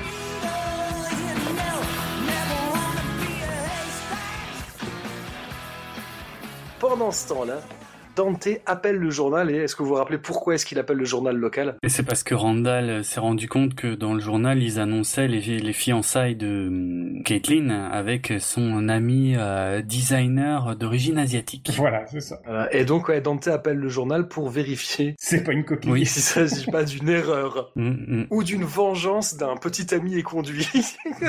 Non, mais il est complètement parano, quoi. C'est euh, c'est- c'est l'enfer. C'est ça, tu dis, le gars, il y a, le, le fournisseur de journaux a oublié une pile de journaux. Bon, bah, il va trouver un truc. Mais alors, par contre, il y a quelque chose Oui. qui concerne son ex, là, il appelle. Non, non, mais là, il est en pleine panique. Enfin, son ex, ouais. C'est, euh, pour moi, ils sont, ils sont ensemble. euh, Enfin, ils sont, enfin, ils sont plus ou moins ensemble. C'est pas clair, en fait. Mais pour moi, il, il est, il est, un- ils sont un peu ensemble quand même, en fait. Peut-être qu'ils se sont pas vus depuis quelque temps, ouais. A priori, ça fait très longtemps qu'ils se sont pas vus. euh, Ouais. Ouais, j'ai- j'ai j'ai plutôt l'impression, ouais. Ils sont encore en contact. C'est une relation officielle avec Véronica, quoi. Donc, euh... ouais. non, moi, je- moi, je- moi, je, pour moi, c'est vraiment son ex. hein. Je l'ai toujours compris comme euh, il trompe euh, Véronica euh, euh, en étant avec Caitlyn en même temps. Je pense qu'il est, il est pas contre l'idée de tromper Véronica avec Caitlyn, Ça, ça c'est clair. Ça, c'est clair. mais ça n'est pas encore arrivé. Ah ouais, ok. Ah, moi, je le Voilà. vois comme ça. Ouais, pareil. Ouais. Parce qu'ils se sont pas revus, tout simplement. Ouais, voilà. Ouais, Voilà. c'est vrai, c'est vrai. Lui a abandonné ses études, ce qui n'est pas le cas de Caitlyn. Ouais, elle a fait sa vie. Et hein. donc, Mm. c'est pour ça, c'est pour ça qu'elle est, qu'elle est, qu'elle est plus là, quoi. Ok. Mais pendant qu'il appelle le journal, juste avant, il a distraitement posé la litière du chat sur le comptoir. Oui. Et donc, il y a des plans de coupe où on voit le chat. D'ailleurs, c'est pas raccord. hein. La forme de la boîte n'est pas la même quand il la transporte que quand il y a le chat. Moi, j'ai Ah ouais ça. Excellent. On va reparler de Vincent Pereira, parce que le chat noir, eh ben, c'est le chat de Vincent Pereira. D'accord. Quand tu vois dans le générique, à la fin du film, aucun animal n'a n'a été torturé. D'une certaine manière, Vinny Pereira a pas été hyper cool avec son chat, parce qu'il a empêché son chat d'aller dans sa litière toute la journée pour être Oh, merde. sûr de pouvoir tourner ce plan. Pour faire Ah, la scène. Et je me suis posé la question quand je, je me suis dit, putain, ils ont dû attendre 20 ans. euh. Mais ils ont attendu quand même. hein. Ouais, ils ont, il dit qu'ils ont gâché beaucoup de pellicules pour la première prise, mais que oui. la deuxième fut la bonne. Ouais. Donc, quand on voit, euh, donc il y, a- il y a effectivement un client qui regarde euh, le, le chat en train de faire ses Et il besoins. se marre. Ouais. Si tu regardes bien, il est Ouais, mort de vrai. Il est pas censé l'être, hein, mais il est mort. Mm. D'après Kevin Smith, si on, si on fait bien attention, on peut entendre le bruit des déjections félines qui, qui, Ah, qui je- touchent la, la, le, enfin ouais, la, la- le, le sable de la litière, je sais pas comment, enfin les, les- les gra- le gravier de la litière. Enfin, euh, je sais quand il dit La dirt. litière. Ouais, il- ben, oui, oui, la litière, exactement. Mhm. Et encore une fois, donc on va enchaîner avec une scène extérieure. Mythique. Oui. Avec Mi- Jay ah oui, clairement. Ah, donc voilà, alors qui, Ah, qui, veut, vache. qui veut la raconter? Ego, je le sens bien. Ouais, Hugo, je te la laisse. Euh, il y a un certain Olaf qui est dans, dans cette scène qui chante, mais c'est beaucoup moins chiant et beaucoup plus drôle que dans La Reine des Neiges. Euh, Oh la vache. La bien cherché loin. Olaf est le est, est un c'est le cousin de Jay, non? Cousin De de, Bob. de Bob. Ou de Bob. Mm. Il est russe visiblement et donc euh, il est venu aux États-Unis pour euh, monter euh, son, son groupe de métal Olaf Metal. Euh, voilà. Et il va nous faire une démonstration de ses, euh, de ses talents vocaux. Euh, son groupe a un nom, hein, euh, je sais pas comment ils le traduisent en français, mais euh, euh, le groupe est censé s'appeler Fuck Your Yankee Blue Jeans. Ah oui, c'est vrai. Nique ton blue jeans ricain. Ouais, ok, en VF. C'est bien traduit. ok. Effectivement. Alors, il y a dans la BO, du coup, on entend euh, derrière euh, Love Among Freaks Ouais. qui interprète euh, Berserker. Ouais, ouais. Et donc, Olaf interprète Berserker, en fait, pendant... euh, alors, c'est la musique diégétique et intradiégétique, Ouais, pour le coup. Après qu'ils aient un peu insisté pour qu'il le fasse. C'est ça. Pour en mettre plein la vue à une fille qui passe par là et Voilà. Ça. Jay euh, veut euh, impressionner euh, parce que le mec, le russe, le fait marrer. La, la jeune fille, d'ailleurs, qui est traitée de têteuse à deux pattes, à- à Ah. peine arrivée euh, dans, dans la scène. Ah, c'est comme ça en français. Ah, Ouais. la vache. En anglais, c'est human vacuum. Donc euh, aspirateur humain. parce que L'aspirateur tout- humain. tout- Ouais, c'est Et, hein. et d'ailleurs, rappelez-vous le tout Ah, début, le tout début du, du dialogue, enfin, est-ce qu'on peut vraiment parler de dialogue entre Jay et Bob En plus, c'est plutôt un monologue de Jay. Oui, où, où, il parle de sa cousine. Il dit I don't care if she's my cousin, I'm gonna knock those boots again. J'en ai rien à foutre que ce soit ma cousine, soit on va s'envoyer en l'air. Ouais, parce qu'il y a une excellente traduction. Encore. Encore, il manque le encore, Mais qui oui, est très important. Dans le script, figurez-vous que le dialogue est plus long. Ah ouais On comprend bien hein, que, que Jay explique qu'il a eu une relation sexuelle avec sa cousine, et on a un peu plus de détails concernant leurs ébats, alors que je vais vous épargner. Bon, sauf si vous insistez vraiment. hein. mais, mais surtout, on apprend qu'ils ont failli se faire surprendre par l'oncle de Jay, donc le, le père de sa cousine, quoi. Ok. Et donc, ouais, comme tu dis, ils sont euh, accompagnés d'un d'un troisième gars. Oui. Voilà. Olaf. Dans le script, c'est deux filles qui sont censées euh, les, les rejoindre. Là, ce qu'on peut se demander, est-ce que la fille est la cousine en question? Mais dans le script, elles sont identifiées comme Girl 1 et Girl 2. donc, Ouais, d'accord, donc pas. Jay's cousine. Ok. et et d'ailleurs, la, la fille qui est donc euh, en tant que Human Vacuum, alors je vous Hmm. rassure, elle est créditée en tant que Jay's Lady Friend. C'est quand Ah. même moins Quand même insultant. mieux. Ouais, c'est Et- classe. Et en fait, c'est Leslie Hope qui s'occupait des maquillages du film. Voilà. Donc, euh, donc encore une fois, euh, quelqu'un qui a la technique, enfin qui est derrière quoi, et qui Ouais. apparaît dans le film. Donc pour encore une fois pour un rôle, euh, Hmm. quel producteur euh, qui joue le rôle d'un mec complètement défoncé qui avale son Ouais. foutre, et ben la maquilleuse, euh, bon bah voilà, c'est Human Vacuum. On reste Ouais. dans le même genre d'idée. C'est quoi. vrai. C'est vrai, c'est vrai. Euh, le même champ lexical. Moi, j'ai une question pour Draven. Ouais. Cette chanson, forcément, tu l'as chantée avec tes potes. Je pense que mes potes la connaissent pas, en fait. Mais moi, je l'adore. Ah Moi, je oui. la- ah ouais, moi, je l'adore. My love for you is like a truck berserker. Put your legs on making fuck berserker. Did he say making fuck? Ouais, J'adore. Ah J'adore, j'adore. C'est génial. Mais tout est génial dans cette scène. Enfin, dans le script, Silent Bob est censé euh, dire home à- en russe à Olaf pour lui demander où il habite. Euh, mais dans le film, il se contente de lui faire un geste. Et Olaf répond Moscow comme, comme s'il avait compris le geste de Bob. Ouais. N'importe quoi. Ouais, mais si tu regardes bien dans l'histoire de Jay et Silent Bob, les deux, euh, Jay et Silent Bob, ils dialoguent quand même. Enfin, je veux dire, ils comprennent Oui, oui, que oui, oui. les gestes. hein. Ouais. C'est super drôle parce que la, la, la- fille en question, donc interprétée par Leslie Hope, euh, elle, elle demande He only speaks Russian? Et Jay il répond He speaks some English, but he cannot speak it good like we do. Et donc, c'est génial, c'est qu'on voit, elle demande est-ce qu'il parle seulement russe? Et il dit ouais, ben, comment le traduire ouais, Il il- parlait un peu anglais, mais pas aussi bien que nous. Mais même parce que he cannot speak it good like we do, c'est C'est faux. Oui. Oui, la phrase est fausse, en fait. Oui, vrai. grammaticalement elle est bancale. Oui, c'est vrai, c'est Nous, on vrai. dirait il parle pas aussi bien la France que nous quoi. Ouais, C'est vrai. euh, enfin, voilà. Vrai, c'est vrai. Mais tout est tellement drôle parce que ouais, essaient de le faire parler. Il y a, il y a Jay qui lui dit girl nice et, Mm. et il répond Skrelnik. J'ai j'ai cherché, je suis Ouais. livré à d'intenses recherches et a priori c'est un mot qu'ils ont inventé. D'accord, d'accord. Les paroles de Berserker, euh, elles me font mourir de rire. euh, Mm. Parce qu'en fait, c'est n'importe. Enfin, ouais, oui, c'est bah, n'importe pareil, quoi. gra- grammaticalement, euh, would you like some making fuck Je- Oui, voilà. Je suis ça, pas sûr que ce soit correct. Non, c'est catastrophique. Et puis en fait, c'est n'importe quoi. Et ça, ça se finit juste par Huck ou Hock en fait. Et puis après, ils disent Berserker, quoi. Je Ouais, veux dire, C'est ça. Parce Ouais. qu'après, on le voit chanter devant Snowball et c'est pareil. La, Ouais. le- la dernière strophe, c'est Would you like to suck my cock, Berserker? Ouais. Et l'autre, il dit. That's beautiful, man. Comme si c'était Verlaine, quoi. c'est ça.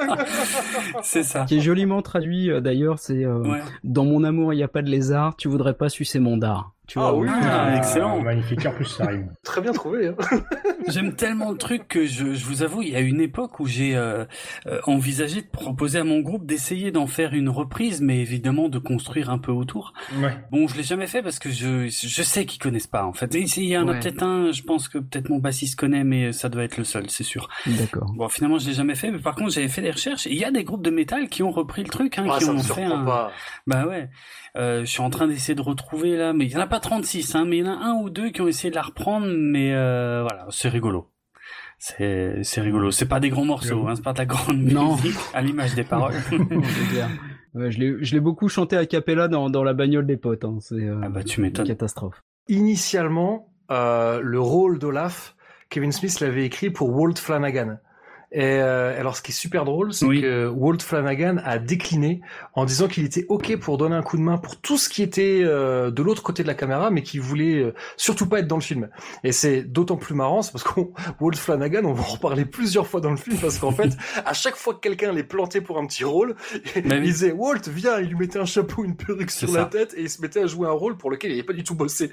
Exact. Je trouve ça vraiment hyper drôle. Et il y a un un autre truc, honnêtement, si on le sait pas, on s'en rend pas forcément compte, mais si vous re-regardez la scène en faisant juste attention à Kevin Smith, Mm. vous allez voir qu'il y a un moment, en fait, il sort de son personnage. En fait, il est énervé parce que Jason Mewes avait du mal à jouer la scène. Ah, ça. Je pense que Kevin Smith, à mon avis, il est sur le point de dire on l'a refait, euh, il est pas content, puis finalement, ils enchaînent, ça s'enchaîne bien, et donc ils l'ont gardé, quoi. My love for you is like a truck berserker. Would you like some making fuck berserker? That's fucking funny, man. Did he say making fuck? Après, on enchaîne avec une de mes scènes les plus préférées, euh, les plus préférées. Je me mets à parler comme Jay. Oui. Ah, t'es pas loin.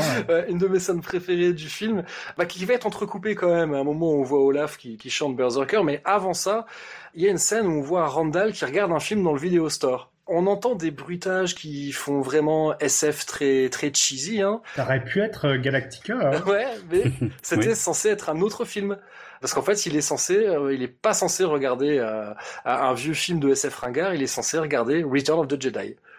D'accord. Mais bon, je pense que pour des questions de droit ou je sais Question pas quoi, droit, ouais, ouais. voilà, et bah finalement ils ont mis autre chose. Mais initialement, on était censé reconnaître la bande son de, du Retour du Jedi. D'accord. Ah oui.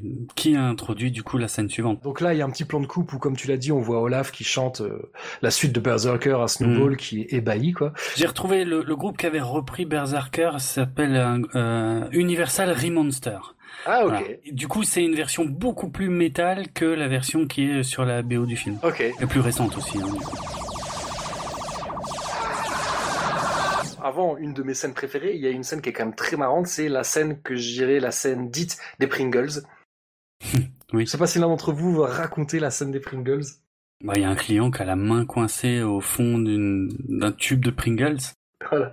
Parce qu'il voulait attraper ceux du fond. C'est ridicule. Et qu'il n'a pas eu l'idée de renverser la boîte. Et apparemment, il y a beaucoup de gens qui ont dit à Kevin Smith, ça m'est arrivé.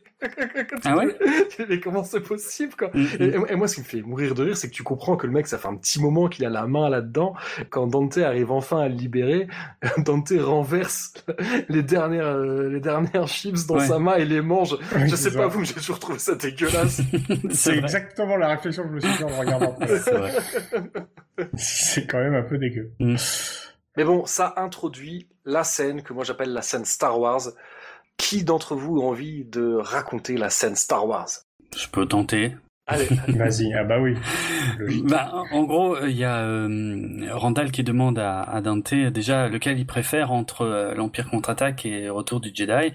Donc euh, Dante répond l'Empire contre-attaque, euh, ce que à peu près tout le monde répondrait, et Voilà. Dante dit blasphème. Bon, j'ai jamais trop compris d'ailleurs, parce qu'il explique pas trop. ouais. Et, euh, et après, il, part vite sur euh, donc sur le, le retour du Jedi. Il explique qu'il y a quelque chose qui l'a toujours gêné, mais il savait pas quoi. Et en fait, c'est par rapport à la destruction de l'étoile noire. En fait, en gros, dans euh, Un Nouvel Espoir, l'épisode 4, euh, il considère qu'il n'y avait que des impériaux sur l'étoile noire. Euh, donc, c'est voilà, c'est pas problématique, euh, en tout cas quand elle est détruite. Alors que quand elle est détruite à la fin du retour du Jedi, elle est en construction. Or, il y avait forcément énormément de contractuels, d'artisans, peut dire ça comme Non, ça. mais c'est comme ça qu'il le présente. Mais oui, qui étaient qui étaient là et qui du coup euh, ont euh, voilà qui qui sont morts avec et enfin c'est c'est ça le choque et tout et du coup ils ont tout un échange à ce sujet euh, parce que euh, ils se demandent si euh, ben les gens qui euh, justement sont engagés pour travailler sur ces chantiers là est-ce que euh, ce sont des victimes innocentes ou est-ce que ce, ben, ils ont choisi d'être là et quelque part donc euh, s'ils ont choisi de soutenir l'empire, bah, ils méritaient un peu de mourir. globalement la teneur du débat. Et, surtout, il y a un client oui. qui s'incruste dans la conversation, et c'est c'est là où je trouve que déjà, moi, moi, honnêtement, je trouvais ça génial à l'époque. Ouais, pareil, toujours le même truc, c'est c'est des trucs qui se faisaient pas encore à l'époque. Ouais, et puis bon, ça, on, on a déjà eu l'occasion d'en parler avec euh, avec Draven. On en avait parlé avec notre ami Rémi Bien sûr. du podcast pour une poignée de review, qui a sorti un épisode. Alors j'ai oublié le titre de l'épisode, mais je mettrai bien évidemment le lien dans la description. Et on parlait de Clerks et justement de, de cette conversation parce que là, moi, je, rappelle, hein, quand j'étais ado et que je regardais Clerks, j'identifiais pas Dante et Randall comme des losers. Pour moi, c'était des mecs cool. Mm, oui, pareil, à l'époque. Mm. Et de voir des mecs cool qui pouvaient avoir des conversations comme celles que je pouvais avoir avec mes copains de bah collège et de lycée, à se prendre la tête sur des trucs, euh, voilà, à l'époque, la culture, euh, déjà, est-ce qu'on connaissait les termes nerd et geek? J'en suis même pas sûr. Ah si, ça, si déjà. Si on connaissait déjà. Ça commençait. Ça commençait. En, tous les cas, c'était pas cool. Non, par contre, ça c'était pas cool. C'était pas un truc qu'on mettait en avant. Moi, c'était pas, c'était pas cette culture-là que je mettais en mm. avant. Moi, je mettais, je mettais alors en avant ma culture euh, rock, punk et metal. alors ça, oui, euh, ça, je m'identifiais clairement là-dessus. Mais c'est vrai que j'avais mes copains avec lesquels je parlais de musique, et puis j'avais mes copains avec lesquels je parlais de BD, de jeux vidéo, mm. et, et soudain euh, je voyais un film où il y avait ouais, des mecs que je trouvais que je trouvais cool, que j'identifiais clairement comme faisant partie de, de, mecs qui écoutent du rock et qui peuvent avoir des discussions de nerd à propos de, de Star Wars quoi. Et moi en plus j'avais jamais pensé à un truc pareil quoi. trouve, moi leur théorie je la trouvais géniale. Mm, c'est vrai. Ce qui est encore plus drôle, c'est alors je sais pas Randall ou Ego, est-ce qu'il y en a un d'entre vous qui a envie d'expliquer ce qui se passe avec euh, avec ce, ce client qui qui s'incruste dans la conversation? Le, mec dit qu'il est euh, couvreur. dit qu'il est couvreur, c'est ça. Qu'on lui a proposé un chantier euh, chez un mafieux. Et que c'est pour ça qu'il a refusé le chantier. Qu'il a refusé le chantier, qu'il a refilé le chantier en fait à un de ses potes et que une semaine plus tard, la villa du mafieux a été euh, a été attaquée et que son pote est mort. Il dit oui, ouais, qu'un couvreur sait ce qu'il fait quoi. Un couvreur écoute euh, son cœur, il monte son cœur et, pas, son portefeuille. c'est ça. Babyface Bambino. Ouais, voilà. le nom du mafieux. Mais, mais tout dans ce dialogue à crever de rire. Mm. Quand t'as Randall qui dit, euh, qui dit à Dante, non mais tu crois que le, que le Stormtrooper de base est capable d'installer des chiottes? C'est trop bon. Ça génial quoi. Ouais. C'est vrai. Jedi had was a bunch of Muppets. There was something else going on in Jedi. I never noticed it till today. They built another Death Star, right? Yeah. Now, the first one was completed and fully operational before the rebels destroyed it. Luke blew it up. Give credit where credit's due. And the second one was still being built when they blew it up. Compliments of Lando Calrissian. Something just never sat right with me that second time around. I could never put my finger on it, but something just wasn't right. And you figured it out. The first Death Star was manned by the Imperial Army. The only people on board were stormtroopers, dignitaries, Imperials. Basically. So when they blew it up, no problem. Evil's punished. And the second time around? The second time around, it wasn't even done being built yet. It was still under construction. So? So a construction job of that magnitude would require a hell of a lot more manpower than the Imperial Army had to offer. I'll bet they brought independent contractors in on that thing.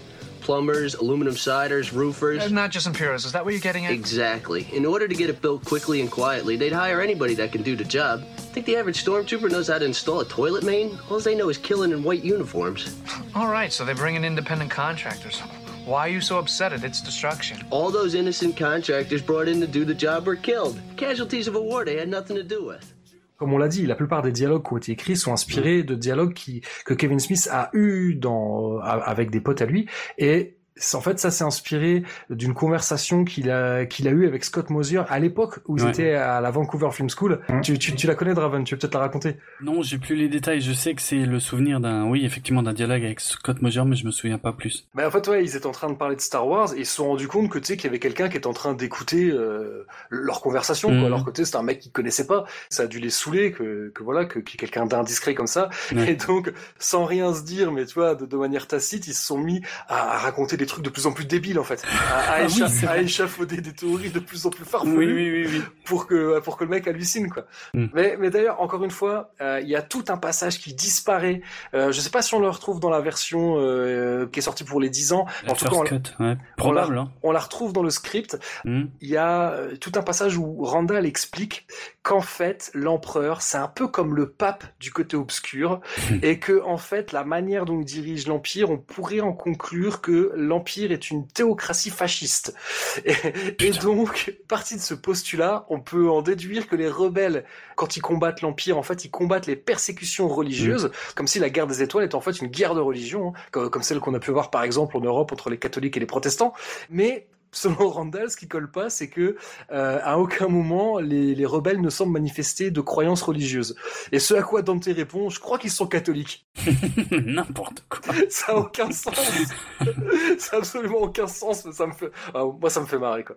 Mm. Et, et, une autre anecdote, c'est que le, le, type qui jouait le rôle du couvreur, il était incapable de jouer la scène. Ah ouais il arrêtait pas de se planter. D'ailleurs, si on y prête vraiment gaffe, parce qu'en fait, il y a énormément de plans de coupe, des plans de coupe où on voit Jay. Oui, c'est vrai. Et on entend le mec parler euh, en off, en fait, en voyant Jay. En fait, si tu fais bien gaffe, ils ont juste coupé les, ils ont coupé les, les rares phrases qui sont exploitables.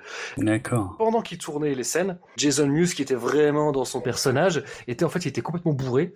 C'est vraiment étonnant. Mm-hmm. Et il était assis dans un coin du magasin et à chaque fois, en fait, il râlait, tu vois, à chaque fois que le couvreur se plantait. Did he messed up again? Ah ouais, tu vois, c'est pas. Et ils ont dû carrément, en fait, euh, attraper Jason et le mettre dans le magasin de vidéo. Il était en train de rendre fou le mec. Mais le type a eu sa vengeance peu de temps après, en fait, juste après la scène, c'est parce qu'il a vu euh, Jason Mewes qui était, alors je sais plus s'il était en train de rouler un joint ou s'il avait un joint par-dessus l'oreille, et donc le type va, voir Mewes et lui dit, euh, lui demande, mais qu'est-ce que tu es en train de faire? Jason Mewes lui a répondu, bah tu sais très bien ce que je suis en train de faire. le mec lui a répondu, il dit, mais est-ce que tu sais ce que je fais moi dans la vie? Moi, je bosse pour les stupes.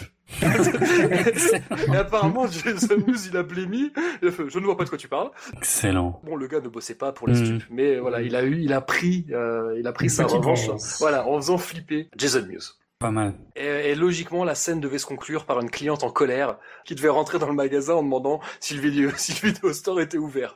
Parce que forcément, c'est encore une scène où Randall, enfin, Randall, on le voit quasiment jamais travailler. Hein. C'est clair. C'est- ce que j'adore avec Randall, c'est que dès qu'il pense à un truc, il se lève, il ferme le truc à clé et il va discuter avec Randall. Euh, Dante. C'est exactement ce qu'il fait. Euh, tout le temps, ouais, ouais. Et d'ailleurs, on va faire un petit point soundtrack parce que il y, avait un groupe qui s'appelle Supernova, euh, qui avait un morceau qui existait déjà avant, qui s'appelle Chewbacca Song.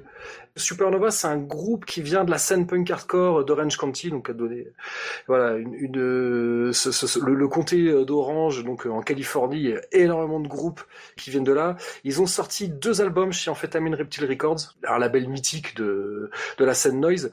Euh, mais alors à l'époque de Clerks, ils n'étaient pas très connus. Ils avaient sorti que quelques 7 pouces, parce que leur premier disque il est sorti deux ans plus tard. Et alors, pour la petite anecdote, le, le premier album de, de Supernova, je l'ai trouvé sur une brocante dans un bled en Alsace, où j'ai trouvé plein de putains de bons trucs. Enfin, j'ai un pote qui vit en Alsace, et qui est, qui est un dingo de brocante, Euh, mais lui, comme les vrais brocanteurs, il se pointe à 6-7 heures du mat, quoi.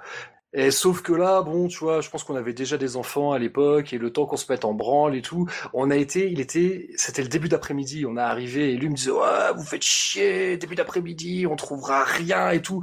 Et on est tombé sur des bacs à vinyle et il y avait des trucs de fou. Et le plus dingue, c'est que les gens qui vendaient ça n'avaient pas la moindre idée de ce que c'était. Ah ouais. Quand on a demandé, vous les faites à combien les 12 pouces? Et ils nous ont dit 50 centimes Oh putain. avec un air gêné. Et je crois que moi, n'étant pas habitué des brocantes, j'ai eu du mal à, sais, ils ont vu sur mon visage qu'ils étaient en train de faire une énorme connerie. Ils ont, fait, et ils ont dit un euro. Et je fais, ouais, même un euro, même un euro, je vous les prends.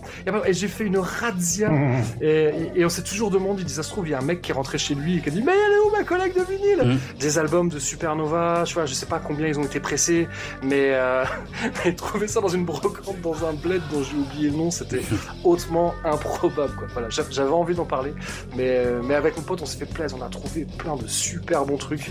Euh, Enfin voilà, ça m'a, ça m'a, ça m'a, j'avais oublié ça et c'est en pareil en préparant l'épisode, je me suis rappelé de ça. Je me suis dit, mais attends, moi j'ai un album de Supernova.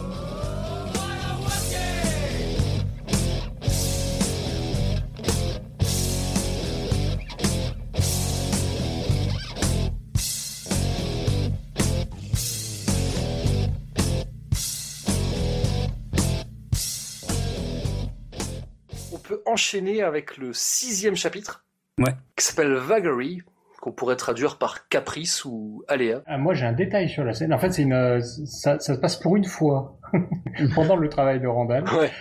qui est quand même posé sur le comptoir en train de lire le journal parce qu'il faut pas Oui, allongé sur le comptoir en train de lire le journal. Et il y a une, euh, une, une femme qui arrive et qui demande des infos sur deux films dont j'ai plus les titres. Et là, il y a un truc qui m'a choqué, c'est qu'elle euh, a dans les mains une VHS et une Betamax. Ah Oh la vache Ah ouais, là, ah ouais, alors là, Enfin, je fou. suppose, parce que vu la taille des boîtiers, ça peut être que ça. Ah D'accord. ouais. Et c'est complètement illogique. Ouais.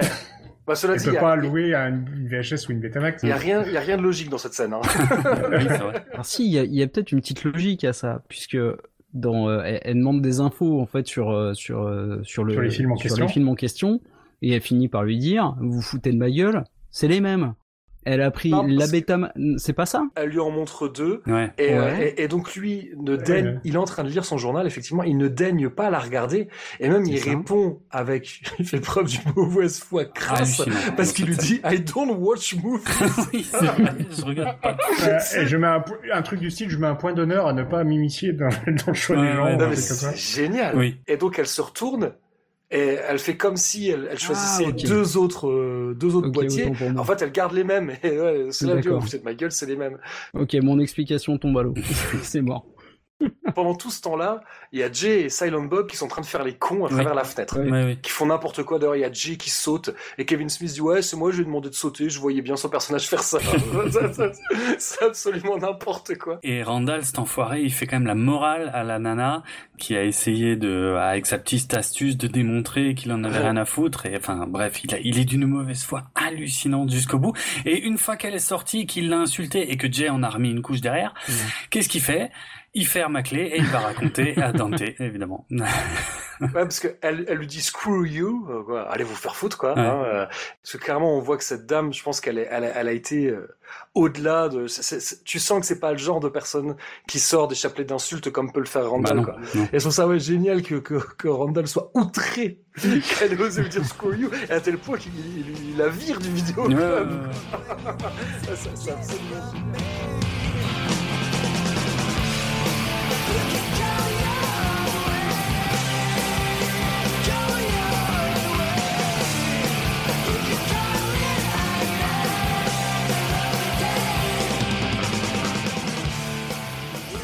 faire un petit point soundtrack parce qu'après on va entendre Go Your Own Way interprété par Seaweed mais qui est en fait une, euh, une reprise de Fleetwood Mac. Bah ouais, ouais. Seaweed euh, donc qui fait partie des cinq groupes qui sont euh, cités D'accord. euh, sur la jaquette de mon DVD qui n'est pas un groupe Et le fameux cinquième. voilà. Mais cela dit, même si on les a un peu oubliés maintenant, euh, à l'époque, ils ont sorti des disques chez Sub Pop.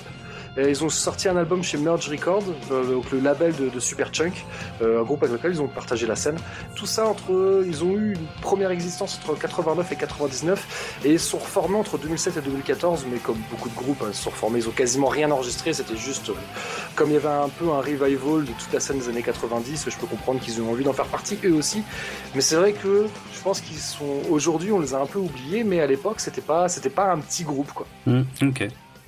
Mais donc on va enchaîner avec la scène euh, de celui qui est, je crois, qui est crédité en tant que Eggman, Oui. euh, homme aux œufs. Alors est-ce que quelqu'un veut raconter la scène de l'homme aux œufs? Il y a Walt Flanagan. Draven. Encore. euh, qui a été désigné pour ce rôle d'un homme qui est en train de choisir des œufs, qui est en train de choisir, de sélectionner ses œufs pour avoir la douzaine parfaite.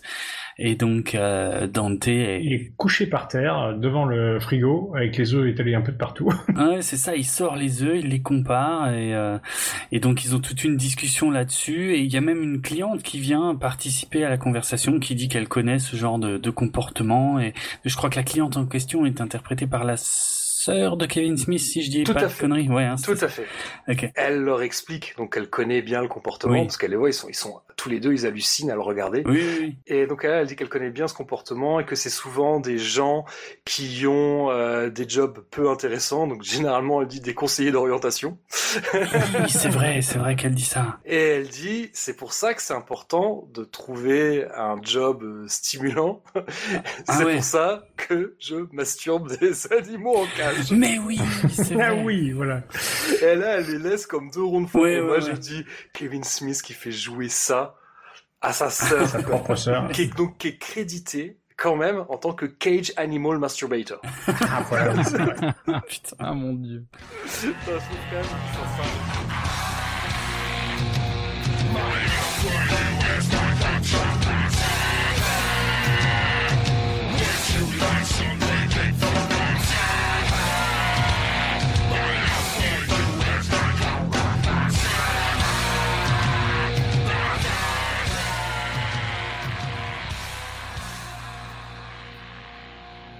C'est donc sur la masturbation des animaux en cage que l'on va conclure cet épisode 36 de Cornelius Enzira. La deuxième partie de notre discussion consacrée à Clerks va bien évidemment se continuer dans l'épisode 37. On a encore 11 chapitres à couvrir et 6 autres points soundtrack à faire tout de même. hein. Au programme, il y aura un débat houleux concernant les dates de péremption des paquets de pain de mie. On parlera de Punky Brewster, de hockey, du Gatorade, d'un petit vieux lubrique. Il y aura une veillée funèbre, de l'amour hermaphrodite, des Doritos, de la sauce salsa.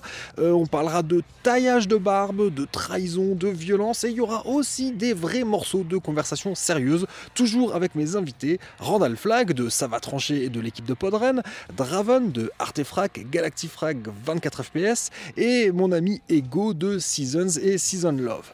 Vous retrouverez bien évidemment les liens vers leurs différents sites respectifs dans les notes de cet épisode. Cornelius Enzira fait partie du label Podchose et il est disponible sur PodCloud, Spotify, Deezer et de nombreuses applications iOS et Android, sans oublier YouTube. Retrouvez les notes de l'émission sur docteur-zaius.lepodcast.fr et suivez-nous sur Twitter, Facebook pour du contenu supplémentaire en lien avec cet épisode. Je suis le Dr Zaius et sur Twitter, vous pouvez me suivre sur le compte at le Dr Zaius et ça s'écrit D-R-A-V-E-N-A-R-D-R-O-K. D'ici au prochain épisode, n'oubliez pas le fun, la passion et les singeries. Et à bientôt les Spartiates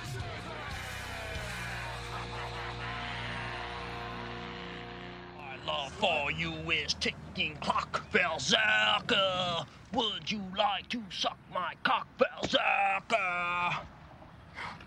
That's beautiful, man.